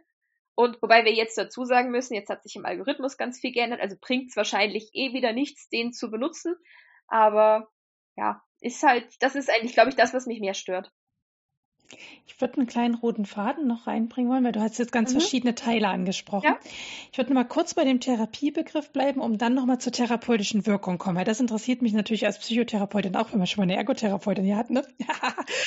so, ähm, die man direkt fragen kann. Aber nochmal zu dem Begriff Therapie und ich gebe dir vollkommen recht, wenn der so, das immer wieder, das ist so ähnlich wie beim Triggerbegriff, wenn der so sehr, sehr oft aus dem Kontext gerissen wird, quasi. Na, also wenn jetzt eine, wenn jetzt eine, ähm, wir nehmen jetzt mal zwei Beispiele, wenn jetzt quasi ich unter meinen unter meinen Strickstrich schreibe, Stricken ist meine Therapie, ja, quasi. Im Vergleich zu jemand, der auf seinem Instagram-Profil vielleicht über seine, über seine Erkrankung spricht und dann quasi was Gestricktes zeigt und sagt, das war meine Therapie. Ich denke, das hat zwei verschiedene Wirkungen auf ähm, den. Und das eine, mein Beispiel, verwäscht den Begriff und das andere passt in den Kontext. Mhm. Und es ist eben, warum ist es also wichtig, das nicht zu verwaschen? Ähm, also einmal noch zu dem Therapiebegriff, ne? Also Therapie ich bin ja immer dafür, das nicht nur Therapie zu nennen, sondern genau zu sagen, was für eine Therapie habe ich da? Also habe ich Psychotherapie, Ergotherapie, Physiotherapie. Therapeuten sind wir nämlich alle am Ende. Ähm, und wenn es der Bartherapeut ist. aber genau, also aber der Begriff Therapie umfasst eigentlich, dass es ein, also ein Konzept dahinter gibt, eine Idee, wie eine Erkrankung, eine Störung, whatever, entsteht und wie man sie auch behandeln kann. Ja, ich sage jetzt nicht heilen, stopp, stopp, das ist ja mal ganz schwierig in der Psychotherapie, aber wie man sie eben gut behandeln kann. Also zum Beispiel eine Chemotherapie, was auch eine Therapie ist. Ähm, das ist ein Konzept, wo man sagt, aha, ich vergifte den Körper, damit die äh, Krebszellen alle schön sterben und versuche die restlichen Zellen am Leben zu halten und das soll quasi den Krebs minimieren. Ähm, und genauso ist es zum Beispiel bei Psychotherapie und ich denke, bei Ergotherapie wird es genauso sein. Ich habe ein Konzept, äh, gelernt, im, äh, was ich anwende, um ein bestimmtes Erkrankungsbild zu lindern, gar zu heilen oder wegzumachen. Äh, das muss man wissen. Therapeutisch ist nochmal ein anderer Begriff. Also was kann ich quasi therapeutisch nutzen, um das Ziel XY zu erreichen. Aber die Therapie umfasst halt quasi alles. Ne? Die Therapie umfasst alle Techniken, die ich nutzen kann, alle Methoden, die ich nutzen kann, um mein Ziel mit dem Patienten XY zu erreichen. Und wenn wir jetzt diesen Therapiebegriff aber einfach immer wieder aus dem Kontext reißen, kann es passieren, dass Menschen glauben, und jetzt sagt nicht, oh nee, das wissen die bestimmt. Nee, nee, nee, nee. Also da gibt es verschiedene andere Beispiele, wo das auch passiert, dass Menschen glauben, aha, mir geht's irgendwie schlecht. Ähm, ich muss jetzt einfach ähm, eine Socke stricken. Also ich überspitze es jetzt mal ganz bewusst, ich muss jetzt eine Socke stricken und dann wird es mir wieder besser gehen. Und wenn das nicht funktioniert, habe ich was falsch gemacht. Und dann kommen wir in eine absolut blöde Konstellation von Dingen rein, wo ähm, Menschen vielleicht hätten früher auf eine andere Art und Weise gemerkt, hey, ich brauche hier vielleicht eine echte therapeutische Intervention und jetzt nicht ein Hobby. Ne? Ein Hobby kann auch immer gut sein. Das hat Nora gerade schon mehrfach erwähnt. Das brauche ich jetzt nicht nochmal wiederholen, dass Hobbys total wichtig sind für unsere psychische Gesundheit und überhaupt für unsere Gesundheit. Ähm, aber das kann halt passieren. Und gerade in so Medien, ich glaube, Instagram ist da schon ein relativ altes Medium und da sind eher ältere Leute unterwegs, sag ich jetzt mal. Aber gerade so bei TikTok und so gibt es durchaus, also das ist ja eher das Medium für die noch jüngeren Leute als äh, und ähm, dann gibt es wieder Portale Be Real und Kram, den wir vielleicht schon gar nicht mehr richtig kennen. Da steckt so eine Gefahr drin. Ne? Jetzt ist das natürlich bei uns im, im, im Vergleich zu anderen Dingen, die ich so bei Instagram und TikTok sehe zur psychischen Gesundheit, wo ich immer denke, oh mein Gott, das, um Gottes Willen, das kann man niemand zeigen. Ähm, eine minimale Gefahr, aber ich finde es trotzdem heute eine schöne Gelegenheit dafür zu sensibilisieren in unserer unserer kleinen Bubble und zu sagen, hey, wenn ihr das benutzt, diesen Hashtag oder den Begriff Therapie, benutzt ihn bewusst und nicht einfach so, wie Nora sagt, ne, jetzt der Hashtag läuft gerade gut, ich benutze den einfach mit, sondern benutzt ihn bewusst, ne? Und ähm, wenn ihr sagt, das war heute wirklich für mich eine kleine therapeutische Intervention, dann passt es gut. Ähm, aber dann werdet ihr sicherlich in eurem Text auch was dazu schreiben, aber nicht einfach so benutzen. Das würde uns zumindest total freuen. Jetzt äh, würde ich aber nochmal auf das zurückkommen, das hatte Nora nämlich angedeutet und da bin ich natürlich auch sehr neugierig und da können wir deine Expertise erfragen. Nun sagst du ja auch ganz bewusst, in der Ergotherapie werden Handarbeitstechniken bewusst als therapeutische Intervention benutzt. Und da würde ich ganz gerne von dir wissen wollen, also was ist die Intention quasi und wie nutzt ihr das therapeutisch? Also wie nutzt ihr quasi anders, als wenn ich zu Hause auf meinem Sofa strecke und einfach nur merke, es tut mir gut und ich bin runtergekommen und mein Kopfchaos hat sich gesammelt. Wie nutzt ihr das nochmal zusätzlich therapeutisch, um den Patienten zu catchen, ich weiß jetzt gerade gar kein anderes Wort, den Patienten quasi zu unterstützen, und das ist das richtige Wort, zu unterstützen, ähm, aus seiner Schleife rauszukommen? Ähm, also ich muss gleich dazu sagen, ich bin Ergotherapie-Studentin und äh, deswegen habe ich zum Beispiel, also ich kann zu Stricken in der Ergotherapie noch ganz wenig sagen, weil ich mein Praktikum im psychiatrischen Bereich noch nicht gemacht habe. Das heißt, dazu kann ich wenig mhm. sagen. Aber wir hatten zum Beispiel das ähm, Paddingrohr haben wir geflochten auf der FH. Das, oh. Also dieses Körbeflechten. Und da ist es zum Beispiel, wie, also wann setze ich das ein? Hat eine Person zum Beispiel in der Hand eine Verletzung gehabt und wie muss ich den Korb vorbereiten? Oder was kann ich dieser Person auch zumuten, mit wie viel Fäden sie quasi webt oder auch, also gerade halt auch zum Beispiel im, im, im Kinderbereich. Ähm, also wir haben jetzt, ich habe jetzt mein, mein Pädiatriepraktikum bekommen und da haben wir es ganz oft, wenn es auch wirklich um Frustrationstoleranz oder auch so auf dass ein Kind warten muss, bis es irgendwas tut oder einen Ablauf von irgendwas können muss. Und da kann man natürlich, und das ist halt so, so ein Klischee in der Ergotherapie, wir basteln nur mit den Kindern oder wir machen nur so ein bisschen was mit Wolle oder so.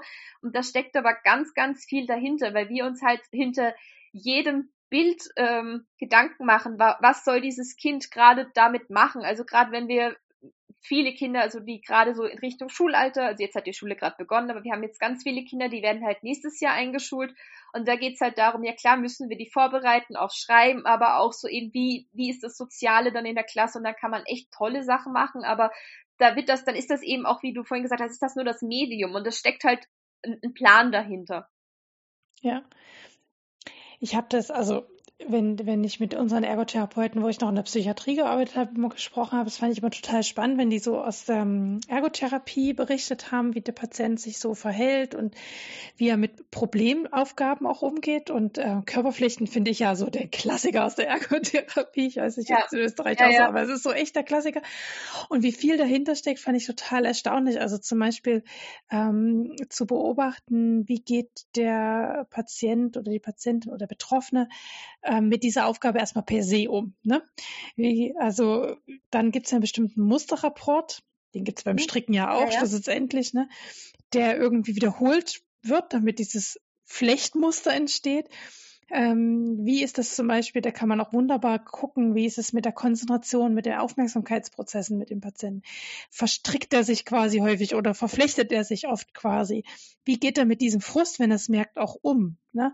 Weil das wird ihm ja im Alltag, und das ist das Spannende, das sind ja Dinge, die im Alltag ständig passieren, dass irgendwelche alltäglichen Abläufe nicht funktionieren, ich Frust entwickle und so weiter. Wie geht derjenige damit um? Und äh, unsere Ergotherapeuten haben dann auch innerhalb der Ergotherapie sind also quasi auch mit diesem Frust gearbeitet ne? und gezeigt, wie kann ich quasi anders das Problem lösen und andere neue Problemlösestrategien ähm, entwickeln für diese Gefühle. Das ist äh, super spannend und ähm, dann kann auf einmal Körperflechten so viel mehr sein als nur, ich habe einen Korb geflechtet. Ja, ja.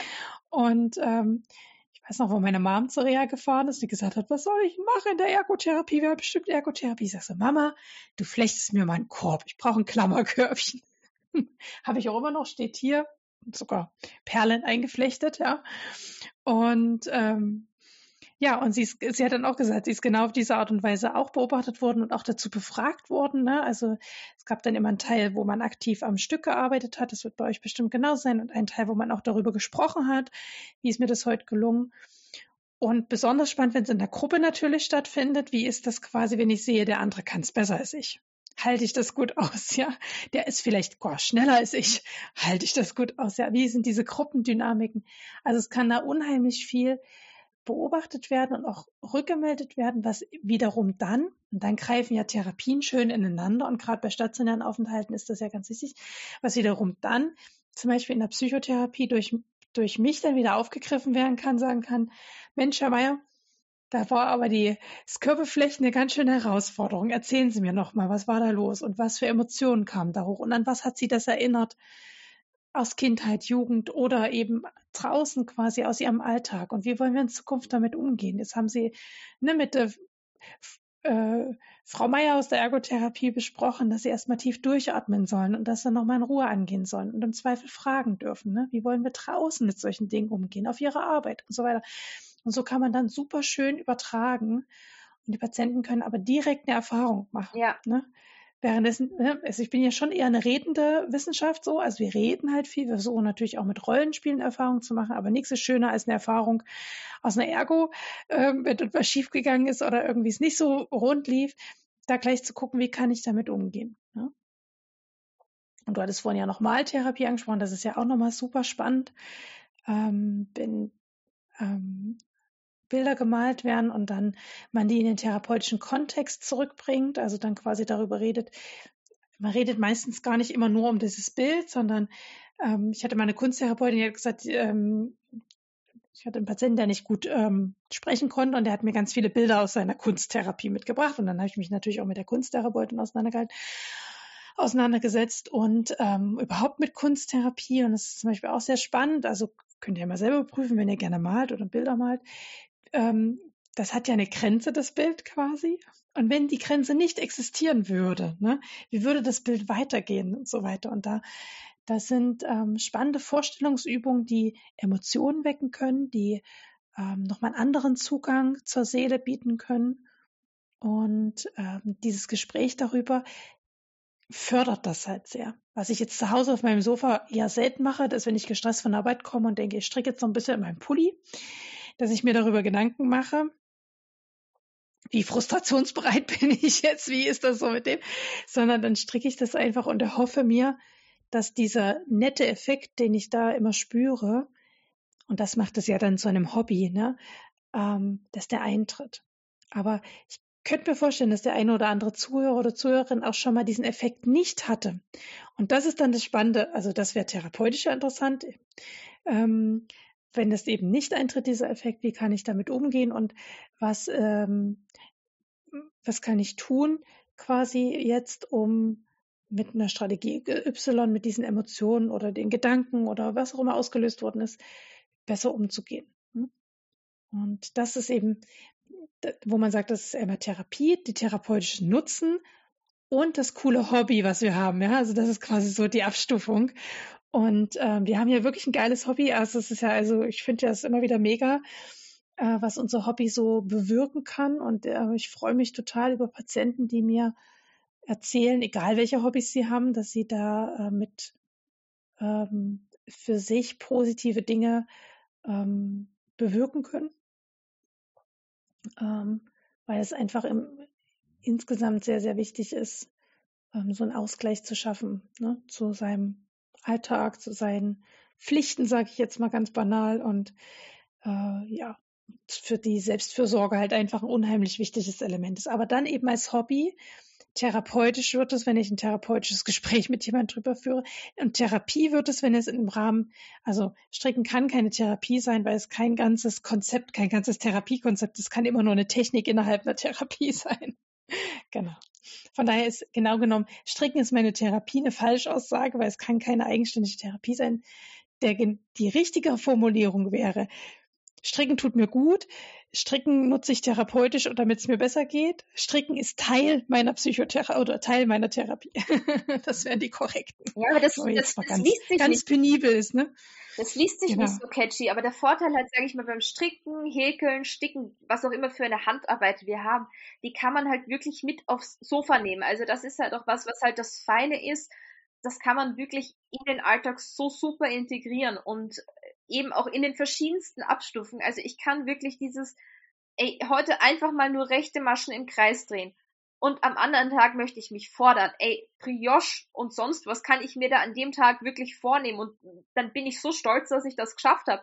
Aber es ist eben auch so wirklich dieses bewusst schauen, wo sind meine Grenzen und was muss ich jetzt machen oder was möchte ich jetzt machen und wann tut mir etwas eben gut und wann stresst es mich auch zum Beispiel. Und ich habe es jetzt, halt, ich weiß gar nicht, mit wem ich geredet habe, eben auch so, das ist eine Projekt, das liegt schon seit Ewigkeiten rum. Ich werde es nie fertig machen. Es macht mich so grantig, dass ich dass ich nicht fertig mache, dass ich mir denke, ich könnte es auch einfach aufmachen.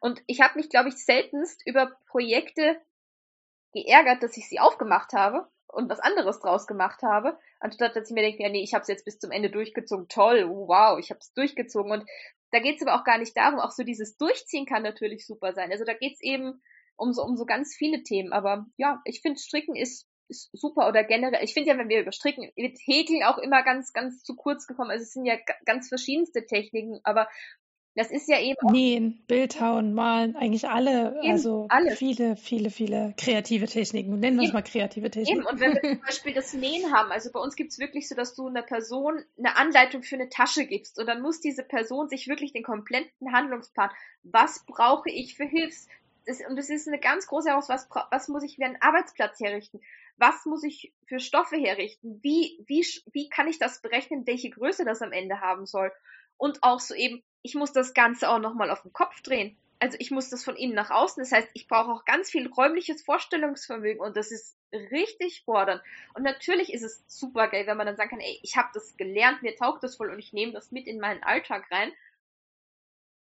Ja, aber. Ja. Auf jeden Fall. Ne? Und ähm, Vielleicht, damit wir uns jetzt nicht ganz in Rage ja, ja. reden.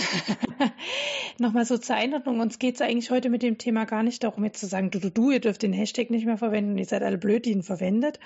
Überhaupt gar nicht, sondern uns ging es eigentlich darum, und deswegen fand ich den Vorschlag von Nora so schön, nochmal eine Sensibilisierung einfach für Begrifflichkeiten herzustellen und nochmal zu sagen, hey, seid, ne, geht gut mit äh, bestimmten Begrifflichkeiten um, die wir Fachleute einfach dringend brauchen, um Leute, um anderen Menschen zu helfen, einfach, ne?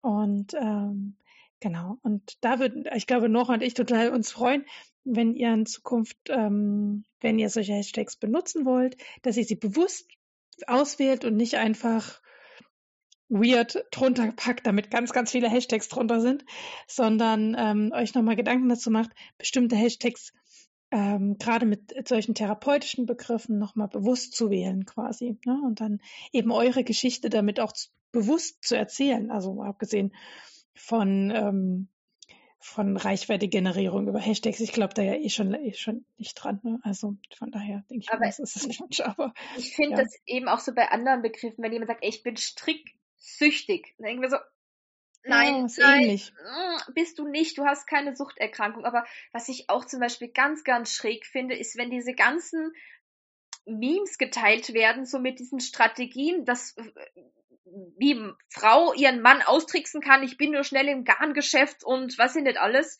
so dieses Verheimlichen so auf die Art und denke mir so, du bist im, im besten Fall ein erwachsener Mensch, der selbstständig mit dem Geld umgehen kann. Du musst eigentlich keine andere, deine Partnerperson nicht um Erlaubnis fragen und das ist irgendwie auch so ein, da wird mit sowas kokettiert, wo ich mir auch denke, das ist irgendwie einfach seltsam. Und wie, wie du auch sagst, es geht nicht darum, ey, wie kannst du diesen Begriff, weil ich finde, das ist auch der ganz falsche Zugang, dass, dass wir irgendwie irgendwen erreichen können, sondern dass man einfach denkt so, ja, ich kann aber sagen, ey, stricken tut mir richtig gut. Das ist auch eben so, Yoga tut mir richtig gut, Musik tut mir richtig, was tut mir gut und was ist eben wirklich einfach, was ist mehr, ja, und das, das finde ich eben, dass man über so Begriffe reden kann und zwar, dass es auch keine, es muss ja keine, also auch wenn, ich finde gar nicht, dass wir uns so in Rage reden. Ich finde, wir, wir reden, aber es wird dann irgendwie immer gleich so ein, so, so, man kriegt immer gleich so militantes Klischee, wie kannst du denn? So, nein, darum geht's nicht. Also es ist so, ich, ich glaube nicht, dass du ein, ein schlechterer Mensch bist, ähm, weil du diese Begriffe verwendest. Und ich bin bei ganz vielen Begriffen, wo ich mir heute, also ich bin die letzte Person, die sagt, ey, ich habe sowas noch nie gesagt. Ich habe so viel Begriffe verwendet, wo ich sage, ey, heute verwende ich sie nicht mehr, ja, wo ich mir denke, so irgendwann habe ich das na, eigentlich, eigentlich ist das nicht so, ich, ist das nicht so super und wenn, das heißt auch nicht, dass mir sowas nicht mal rausrutscht, aber trotzdem ist es einfach so, wenn ich mir denke, ey, wenn ich, wenn ich die Zeit habe oder sonst irgendwie, dann, dann kann ich das, dann, dann kann ich mir denken, so, muss ich jetzt oder nicht? Und es gibt, glaube ich, so viel, also gerade so, wenn wir vom Hashtag reden, ist es jetzt auch wirklich nötig? Nee, und es ist auch so, nehme ich auch den Platz wem anderen. Also geht es gar nicht um Platz wegnehmen, aber ich darf da auch, gerade wenn es wem wirklich was ein Anliegen ist, das auch im therapeutischen Kontext sind, darf ich da auch anderen Leuten die Bühne lassen, wenn es für mich nur so ein der 17. Hashtag von, von irgendwas ist. Ja, ja. Genau. Also das sind einfach Menschen, die das für sich brauchen, ne? Also die wirklich das nutzen, aus einem therapeutischen Perspektive auch den Begriff so nutzen können und diesen coolen Hashtag an für sich ist ein schöner Hashtag. Aber mit der Sucht ist es genau das Gleiche. Also schlussendlich könnten wir das nochmal genauso mhm, durchspielen ja, ja. mit dem Begriff. Er verwäscht sich eben auch so, ne, Yarn addicted mhm. ähm, oder ich hänge an der Nadel, ja, so. Ja. ja. Manchmal kann ich darüber schmunzeln, weil es ja auch einen gewissen Witz hat, ja. Ähm, und vielleicht auch genau, dass der Sinn dahinter sein soll. Ähm, aber genau vorsichtig sein. Es gibt auch Menschen, die wirklich äh, eine Suchterkrankung haben oder ähm, und gar nicht unbedingt immer nur stoffgebunden. Es gibt auch nicht stoffgebundene Süchter, Messi sein zum Beispiel. Ne? Ähm, darum muss man echt unterscheiden, nochmal zu gucken. Ne? Bin ich also erstickt mich Wolle zu Hause schon. Ich kann keinen Schritt machen, ohne gegen den Wollknäuel zu, ähm, zu treten ist das wirklich so. Ich hatte letztens, ähm, oder was super schön zu dem Thema passt, finde ich, vielleicht das als äh, Abschluss auch mit Blick auf unsere Zeit. Ähm, es hatte, die verlinke ich euch, die Folge, es hatte die, ähm, äh, wie heißt sie denn jetzt? Äh, Ach, die ehemalige Moderatorin von MyLab, die heißt auch Mai, aber jetzt komme ich ja, gar nicht ja. auf den normalen Namen. Äh, ähm, ja. Also jedenfalls, die Sendung heißt MyThinkX. Das ist gerade in meinem Kopf quasi. Ich komme jetzt gerade gar nicht auf den kompletten Namen der Moderatorin. Äh, Und die letzte quasi. Newgen, glaube ich, aber ich bin mir nicht sicher. Ich weiß aber auch nicht genau, wie man es ausspricht. N-Y-U-N. Ja, genau, Nügen, ja genau. Oder, aber wir sprechen das, glaube ich, immer falsch aus. Darüber hat sie auch schon mal ein Video gemacht, dass es für Deutsche total schwer auszusprechen ist. Also jedenfalls, die hat ja, ähm, MyLab gibt's ja quasi nicht mehr, aber die hat ja eine, auf ZDF Neo eine eigene Show, die heißt ähm, MyThinkX. Und die Folge zu, die werde ich euch verlinken, die Folge dazu, wie Social Media uns krank machen kann. Ähm, tut unter anderem auch so typische Begrifflichkeiten aufgreifen und warum es schwierig ist, die so zu verwaschen. In dem Fall macht sie das mit dem Begriff des Obsess, also der, der Zwanghaftigkeit. In Deutsch heißt das Zwangsstörung. Auf ähm, Englisch heißt das äh, Obsess Compositive irgendwas. Ich Störung auf Englisch. Naja, ich bin nicht so gut in Englisch, merke schon, aber ähm, genau, da tut sie das auch nochmal aufgreifen. Das werde ich euch nochmal der Vollständigkeit halber verlinken, weil erstens die Folge sehr, sehr schön ist, man da auch nochmal gucken kann, was passiert, wenn Leute pseudopsychotherapeutisch unterwegs sind auf Social Media. Ähm, genau, und äh, dort auch nochmal mit diesen, genau was wir heute auch besprochen haben, was ist, wenn Begrifflichkeiten so übergeneralisiert benutzt werden. Wenn bei allem es auch gleich der Hashtag innerer Monk ist, wo ich mir denke, so, ich habe. Oh ja. oh, nee, nee. Wobei das, ich finde, damit mit innerer Monk kann ich noch gut was anfangen, weil das bezieht sich ja vor allem auf die Serie und auf diesen, mhm. auf diese Figur Monk. Äh, damit bin ich noch safe, da denke mhm. ich mir, okay, das bezieht sich vor allem auf diese Serie. Ähm, aber wenn es dann eben eben in Richtung äh, Zwangsstörung geht, ähm, also angebliche Zwangsstörung so, oder obsessed von irgendetwas zu sein, hm, schwierig, schwierig, schwierig. Wenn man so richtig obsessed ist oder so richtig zwanghaft, das ist, da leidet man sehr darunter und da macht man keine Witze drüber in dem Moment. Genau, aber diese, diese Folge von MyThink äh, X, die würde ich euch noch in die Show Notes packen, da könnt ihr euch die mal anschauen. Da hat sie quasi schlussendlich den gleichen Input, den wir heute für euch auch hatten, bloß in einen anderen Kontext gepackt. Und ähm, ja, der Umgang mit Social Media und ähm, psychische Erkrankung. Okay. Nora, gibt es noch etwas, was du unbedingt sagen musst zu dem Thema? Ähm, ich glaube, wenn ich so unsere Notizen angucke, haben wir alles angerissen, was wir anreisen wollten. Also ich, ich wäre jetzt ja so, wo man sagt, ey, ich würde, ich wäre jetzt die erste ey komm, wenn ihr, wenn ihr Inputs dazu habt, lasst sie gerne auf Instagram. Dann nur Instagram ist da, glaube ich, auch ein falsches Medium, weil da eskalieren Diskussionen zwischendrin, wo man sich einfach denkt, ich möchte mir echt nur einmal Popcorn holen. Und zwischen Lachen und Weinen und wie sich Diskussionen in Rage reden und um was geht's jetzt gerade. Aber wer dann Input hat, darf sich gern, glaube ich, bei dir und auch bei mir melden. Ähm, also ich gehe da sehr gerne in den Austausch. Ich bin aber auch eine Person, ich muss das, ich, ich bespreche das sehr, sehr gerne, wenn da jemand noch Gedanken dazu hat. Aber ich muss das nicht unbedingt auf Instagram öffentlich austragen. Ich finde, das ist das falsche Medium dazu. Da, dann, dann, dann reden wir viel und es wird, glaube ich, keiner am Ende wirklich glücklich. Aber ja, ähm, ja. Aber ja, das, das wisst ihr ja sowieso. Ähm, zu jedem Thema habt ihr die Möglichkeit, eure Gedanken dazu zu teilen. Ähm, ich bin da frei. Bis jetzt gab es, also ich habe so das Gefühl, meine Zuhörer machen das immer sehr konstruktiv, wenn es da ähm, was gibt. Ähm, es gibt ja immer quasi den Post auf Instagram, worunter man kommentieren kann. Das kann ich ja sowieso nicht verbieten. Es gibt aber auch die Möglichkeit auf den Blogbeitrag, wo der, das, da wo der Podcast quasi verankert ist, wo, also jedes Plattform zieht sich den quasi aus meinem Blog. Äh, dort drunter könnte man kommentieren oder einfach eine Direktnachricht an uns. Ähm, ich mag es ja lieber per E-Mail, weil bei Instagram geht mir das so schnell verloren, die Direktnachrichten.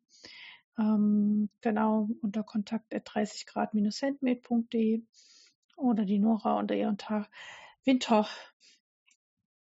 Wintertagtraum. Ähm, Wintertag träumen, träumen, träumen wollte ich gerade sagen. Ich wusste, träumen war es nicht. Wintertagtraum. Ähm, genau, bestimmt auch ansprechbar quasi. Ja, das hat sich, also der Name hat sich, das, der hat sich äh, vor 112.000 Jahren, als ich glaube ich mit 14 in irgendeinem Internetforum war und damals habe ich halt Puck als als Name da gehabt und irgendwer hat gesagt, ah ja, vom Shakespeare und Sommernachtstraum und ich so, na, es ist eigentlich aus einem, aus einem Manga, den ich gerne lese, aber dann habe ich mir gedacht, so, naja, ich bin weder sehr sommerlich noch sehr, nachts bin ich auch sehr früh im Bett und dann habe ich es einfach umgedreht und das ist einfach über die Jahre geblieben und deswegen ist das jetzt auch bei der Wolle so geblieben. Ja, aber ich finde es einen schönen Namen, Wintertagtraum. Ich wusste nur, dass es nicht Träumen heißt und bin jetzt kurz zu denken, nein, nicht träumen, aber dann ist es doch rausgekommen aus meinem Mund. Alles gut. Ähm, ja, manchmal bahnt sich es was abends den Weg, ohne dass man das aussprechen will. So. Gut, also wir sind total an, also total neugierig, wie ihr auch das Thema seht. Sehen wir das zu verklemmt oder wie auch immer. Unser Anspruch war eher zu sensibilisieren und nochmal zu gucken, wollt ihr das wirklich so für euch nutzen? Und die Entscheidung trefft ihr. Also das, wir sind die Letzten, die die Moralapostel hier spielen. Ich glaube, genau, es ist eher so aus unserer fachlichen Perspektive, äh, weil wir doch mit ähnlichen Patientengruppen manchmal zu tun haben, die ich. Genau. So, Dele, kommen wir zu unserem Abschlusssport.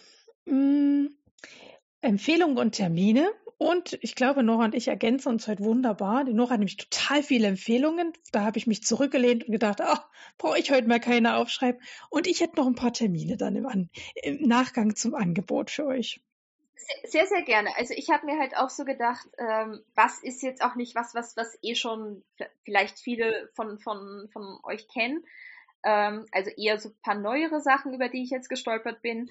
Und das eine ist die One Piece Realverfilmung. Und ähm, One Piece ist ja eigentlich ein immer noch nicht abgeschlossener Manga, auch ein Anime dazu. Und ähm, ich bin bei so Realverfilmungen echt immer so super skeptisch. Ich habe auch die erste Folge ge geschaut und dachte mir so, ich weiß nicht. Mm, es fühlt sich ganz, ganz schwierig an. Und dann habe ich weitergeschaut. Und dann ähm, habe ich die Sprache umgestellt. Also ich schaue die Sprachen, also ich schaue, wenn es möglich ist und nicht zu viel schlimmer Dialekt drin ist, schlimmer Dialekt, zu viel Dialekt, den ich vielleicht nicht verstehe, schaue ich Sachen gerne auf Englisch. Und da habe ich es aber auf die deutsche Synchro gestellt. Und zwar, wer vielleicht den Anime sehr gerne geschaut hat, also vielleicht auch gerade so als Kind oder jugendliche Person, das sind die gleichen Synchronsprecher. Das heißt, das ist richtig cool, weil der Charakter von Ruffy oder Sanji oder was auch immer einfach die gleiche Stimme hat wie im Anime und das ist dann einfach eine sehr schöne Verknüpfung und gibt nochmal ein ganz anderes Gefühl. Und ähm, ich hatte gar keine Erwartung dran und die Serie war richtig, richtig gut. Und dann habe ich, äh, wer jetzt sagt, nee, ist, ist nicht mein Genre, aber der fängt vielleicht eher so ein bisschen was mit morbide, aber auch ein bisschen lustig an.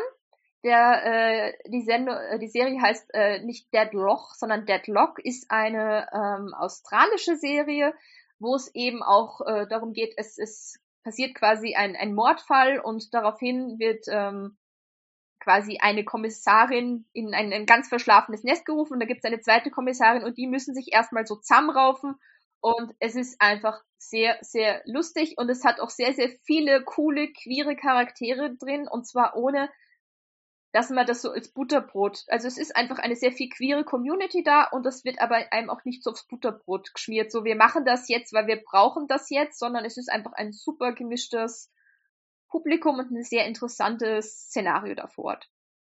Und dann habe ich mir gedacht, so, was gibt's jetzt noch? Ähm, ein, ein Hörbuch habe ich jetzt quasi mir noch, das ist Strong Female Character von Fern Brady.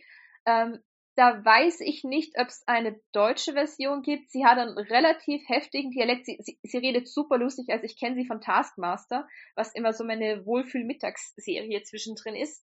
Aber ähm, sie ist, ähm, glaube ich, sehr spät mit Autismus und eben auch mit Zwangsstörungen ähm, diagnostiziert worden und äh, redet eben auch so darum, dass das bei ihr halt so ganz lang so quasi es war da, aber keiner wollte es sehen oder es war einfach so, naja, das, das hast du halt irgendwie nicht. Also das finde ich auch super spannend. Sie ist auch einfach super lustig. Also das ist jetzt kein, wie tragisch ist meine Leidensgeschichte, sondern es ist einfach ein, ein super lustig Buch von einer sehr tollen Comedian. Ähm, und dann habe ich, und ich glaube, irgendwie hat es als ähm, Bob Ross der Strick-Podcast bezeichnet. Und das hat halt echt was, und das ist der Christopher von Flannel und Pearl, also der Podcast heißt Flannel und Pot. Es gibt noch so eins, es gibt glaube ich erst so zwei oder drei Episoden und der ist einfach so angenehm, wo ich mir denke, der ist, der redet so ja, und jetzt haben wir das, eine Happy Little Accident Trees und der ist einfach, der, der ist einfach so, so wohlfühlig und ähm, dann habe ich mir noch gedacht, ähm, ich habe die Paula vorhin. Little Accident Trees, sehr schön. Das ist Bob, Rod Bob also, ja, Happy Little Birds. ja, Happy, oh, Happy Little Cloud oder sonst irgendwas. Und der ist einfach, also ich liebe ihn einfach. Ich meine nicht nur, weil er so eine ich glaube, sie haben irgendwie eine Katze, die ihnen jetzt zugelaufen ist und er immer so wie, wie diese Katze und er sich jetzt über die Wochen annähert und wie sehr man da eigentlich irgendwie mitfiebert, dass die Katze dann jetzt doch ins Wohnzimmer kommt. Also, aber er ist einfach super angenehm und vor allem, ich, ich finde das auch immer schön, wenn nicht nur der Inhalt super ist, sondern es ist auch einfach die Qualität echt, so, es ist von der Bildgestaltung her super. Es ist einfach so wie, so wie Kamin, Kaminzimmern und Knistern und man setzt sich mit einem warmen Tee hin und hat einfach so ein richtiges, wohlig, warmes, gemütliches Gefühl. Und ähm, ich habe die Paula vorhin schon erwähnt, die Eugenie Vedjan und die Paula ähm, hat einen medizinischen Hintergrund, was ich auch sehr, sehr spannend finde, weil ähm, die Paula ist zwar auch Eugenie, aber hat eben auch jetzt quasi ähm, ein paar Übungen rausgesucht, eben für Strickerinnen und handwerkende Personen, ähm, ebenso gerade was Schultern betrifft und Hände betrifft. Und das ist eben keine, Yoga ist da keine Therapie für euch, aber es ist eben so, welche Übungen gibt es, äh, die euch vielleicht mal gerade, wenn ihr sehr lange da gesessen seid, gut tut, um eure Muskeln wieder auszulockern, dass ihr dann nicht wirklich zur Physiotherapeutin irgendwann müsst, weil ihr so verspannt seid. Mhm. Ich habe euch alles, was Nora jetzt gesagt hat, äh, also sie hatte mir das schon in die Shownotes gepackt und ich habe euch überall Links dahinter gelegt, wo ihr gleich direkt durch hinklicken könnt, quasi, wenn ihr sagt, das eine oder andere hat euch jetzt total gefallen, dann geht auf, geht in die Shownotes und guckt euch das an. Ähm, und hier ist noch ein Termin tatsächlich bei dir dazugekommen, habe ich jetzt gerade beim Scrollen gemerkt. Ja, das ist halt ein, ein, ein, ein sehr lokaler Termin. Ich weiß jetzt nicht, wie viel Österreicher, wie viel Österreicherinnen gerade zuhören. Ähm, also während wir auch. Kannst dir leider auch nicht sagen. äh, also wenn wir gerade aufnehmen, werden die Wollträume in Wien stattgefunden haben, aber das ist jetzt äh, wahrscheinlich einfach zu spät. Aber es gibt den Kongress des alten Handwerks der von der Sabine von äh, Jaboy oder die Handwerksstätte auch ist, die sich ganz, ganz viel mit allen möglichen Handwerks- und Fasertechniken ähm, auseinandersetzt, ist auch über ein, ein Wochenende mit Workshops. Also wer Lust hat auch mal auf äh, Besuch oder Wochenende in Österreich, ist halt im November. Wobei, wenn man sich denkt, gut, ich fahre eh gerne Ski, das ist, also es ist Steiermark, aber eigentlich ist das schon nicht so weit weg von Salzburg. Also wer sich denkt, ich würde gern Ski fahren und kann das dann so auch irgendwie verknüpfen, ähm, ist das vielleicht was sehr, sehr Spannendes. Ich, ich schleiche ja drum herum und denke mir auch so, ich würde mir ja da sehr gerne einen Webworkshop äh, anschauen. Das Problem ist halt, dann weiß ich halt auch, dass ich noch weniger Impulskontrolle habe und mir wirklich einen und mir wirklich wahrscheinlich einen Webrahmen äh, hole, weil es ist ja nicht so, dass ich jetzt schon drum herum schleiche und mir noch versuche einzureden. Nein, den holst du dir erst, wenn du einen eben nicht einfach irgendwas kaufen und dann bereue ich, sondern da, das ist halt eins von den Geräten, wo ich mir auch denken muss, nein, da sollte man das halt mal erklärt haben, damit ich einfach weiß, was, was, was braucht ein Webrahmen, damit ich ihn gut finde, weil das ist eben auch sehr, sehr individuell. Genau. Also das wäre noch mein Termin. Aber du hast auch eine ganze Reihe glaube ich, oder? Klingt sehr spannend. Ja, der Oktober ist ja so, ich habe so das Gefühl, der Oktober ist ein absoluter Strickmonat. Da, da passiert jedes Jahr also das Gleiche in Anführungsstrichen und ich habe einfach die Termine, die irgendwie so klassisch sind. Also, wobei der erste quasi, äh, der ist mir neu ins Auge gefallen. Ähm, Miss Paride, ähm, ist glaube ich auch eine Handfärberin veranstaltet einen Halloween Make-Along. Make-Along ist ja immer so schön, weil dann alle mitmachen können und nicht nur stricken, sondern man kann auch nähen und basteln und machen. Das finde ich immer sehr, sehr schön. Der hat jetzt schon am Ende August gestartet, aber der geht bis zum 2. November. Und jetzt gerade im Oktober ist so die Hauptphase dieses Make-Alongs. Also im August und September ging es vor allem darum, Pläne zu schmieden, Material zu erkunden und so weiter. Und jetzt im Oktober geht es darum, zu werkeln quasi. Von daher passt es, finde ich, noch ganz gut. Ähm, und da geht es um einen Haufen Dinge, die mit Halloween einfach zu tun haben. Ja, Halloween-Farben, Halloween-Motive, so Zeug. So Zeug halt. genau. Also wenn man sich ein Halloween-Kostüm näht zum Beispiel oder ähm, du hattest vorhin auch so Halloween-Socken erwähnt, die Betsy-Socks, die sind auch so, kann man auch so schön in Halloween-Farben äh, und dann stricken und dann sehen die so aus. Genau, und jetzt kommen noch ein paar Dinge, die eigentlich typisch für den Oktober sind. Ähm, ganz, ganz typisch ist der Mystery Call, Mystery Knit Along, für alle, die das nicht wissen, ähm, von West Knits, also von Stephen West. Das ist ein Designer aus Holland, der sehr bekannt ist in der Strickerszene. Äh, eine Berühmtheit, würde ich jetzt mal sagen. Äh, und in äh, Amsterdam, glaube ich, auch ein Wollgeschäft führt. Stephen Penelope heißt da, glaube ich, der Wollgeschäft. Aber sie irgendwie, Penelope, habe ich noch nie gesehen auf dem Instagram-Account. Man sieht entweder ihn oder irgendwelche Mitarbeiter. Und der bringt jedes Jahr ein Mystery Schal raus. Ich glaube, es ist schon zwölfte, dreizehnte oder whatever ähm, Variante. Und ähm, ich finde das einfach interessant zu beobachten. Äh, und Jetzt im Oktober wird es losgehen, dass äh, die ersten Clues nennt er das, also die ersten Teile rauskommen. Es wird dann immer so ein Mystery Card, wird immer so Stück für Stück veröffentlicht, dass man quasi sich überraschen lässt, wie beim Adventskalender, was man da als nächstes strickt und nicht genau weiß, wie das Endprojekt aussieht. Wahrscheinlich groß, wahrscheinlich wird es ein Schal sein. Dass es ein Schal ist, ist völlig klar, aber es wird riesig wahrscheinlich wieder sein. Und äh, das Motto ist, also der Name ist diesmal Geogradient, also es wird wahrscheinlich mit geometrischen Mustern sein. Na, ich glaube, es ist eher, also es ist äh, ein, ein, ein Fade, ja quasi ein Farbverlauf irgendwie drin. Es hat auch irgendwas Weltalliges zu tun.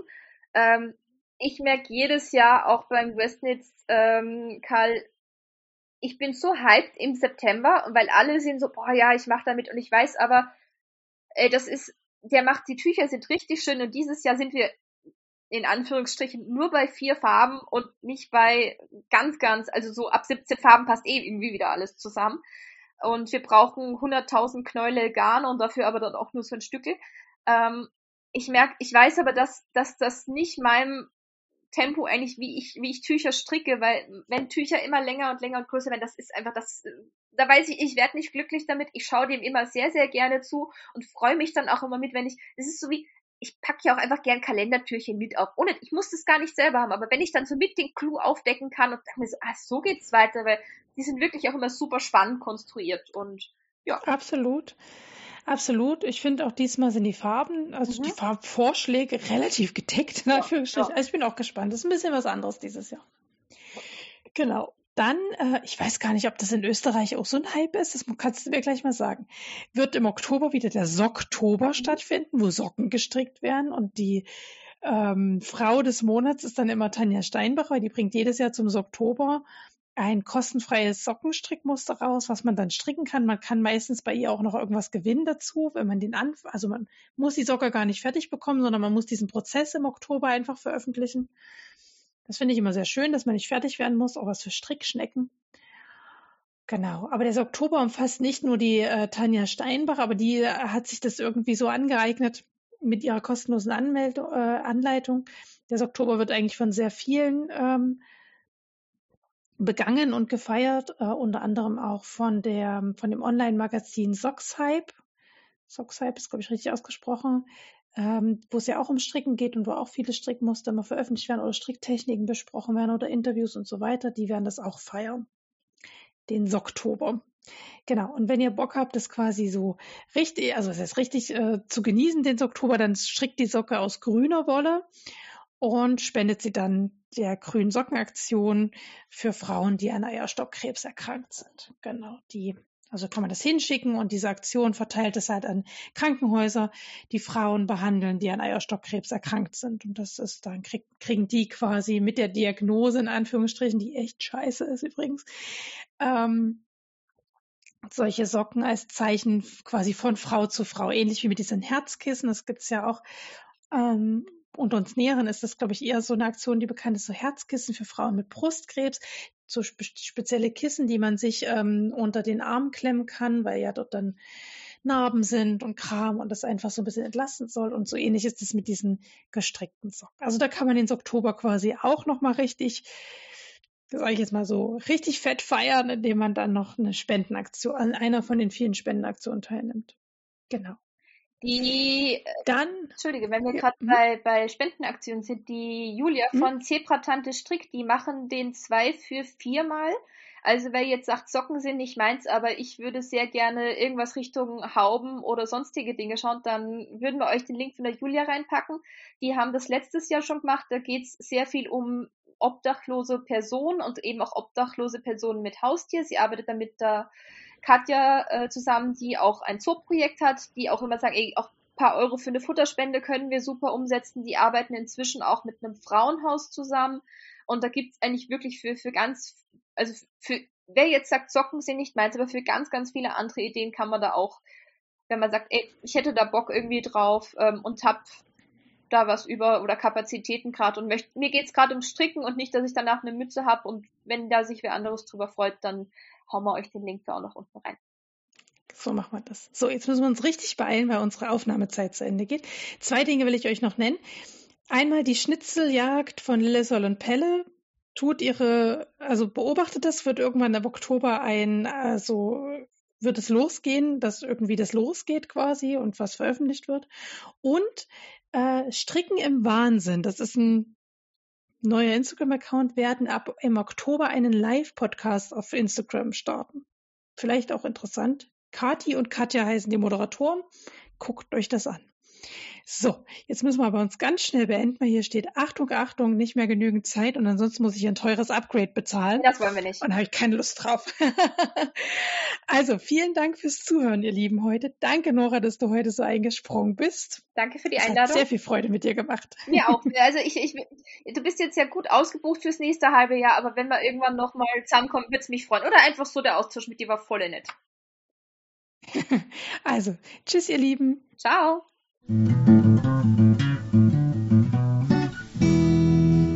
Vielen Dank fürs Zuhören heute. Wenn euch der Podcast gefällt, dann würde ich mich über ein Abo freuen und über eine positive Bewertung auf iTunes und Spotify. Vielen Dank, bis bald, eure Claudia.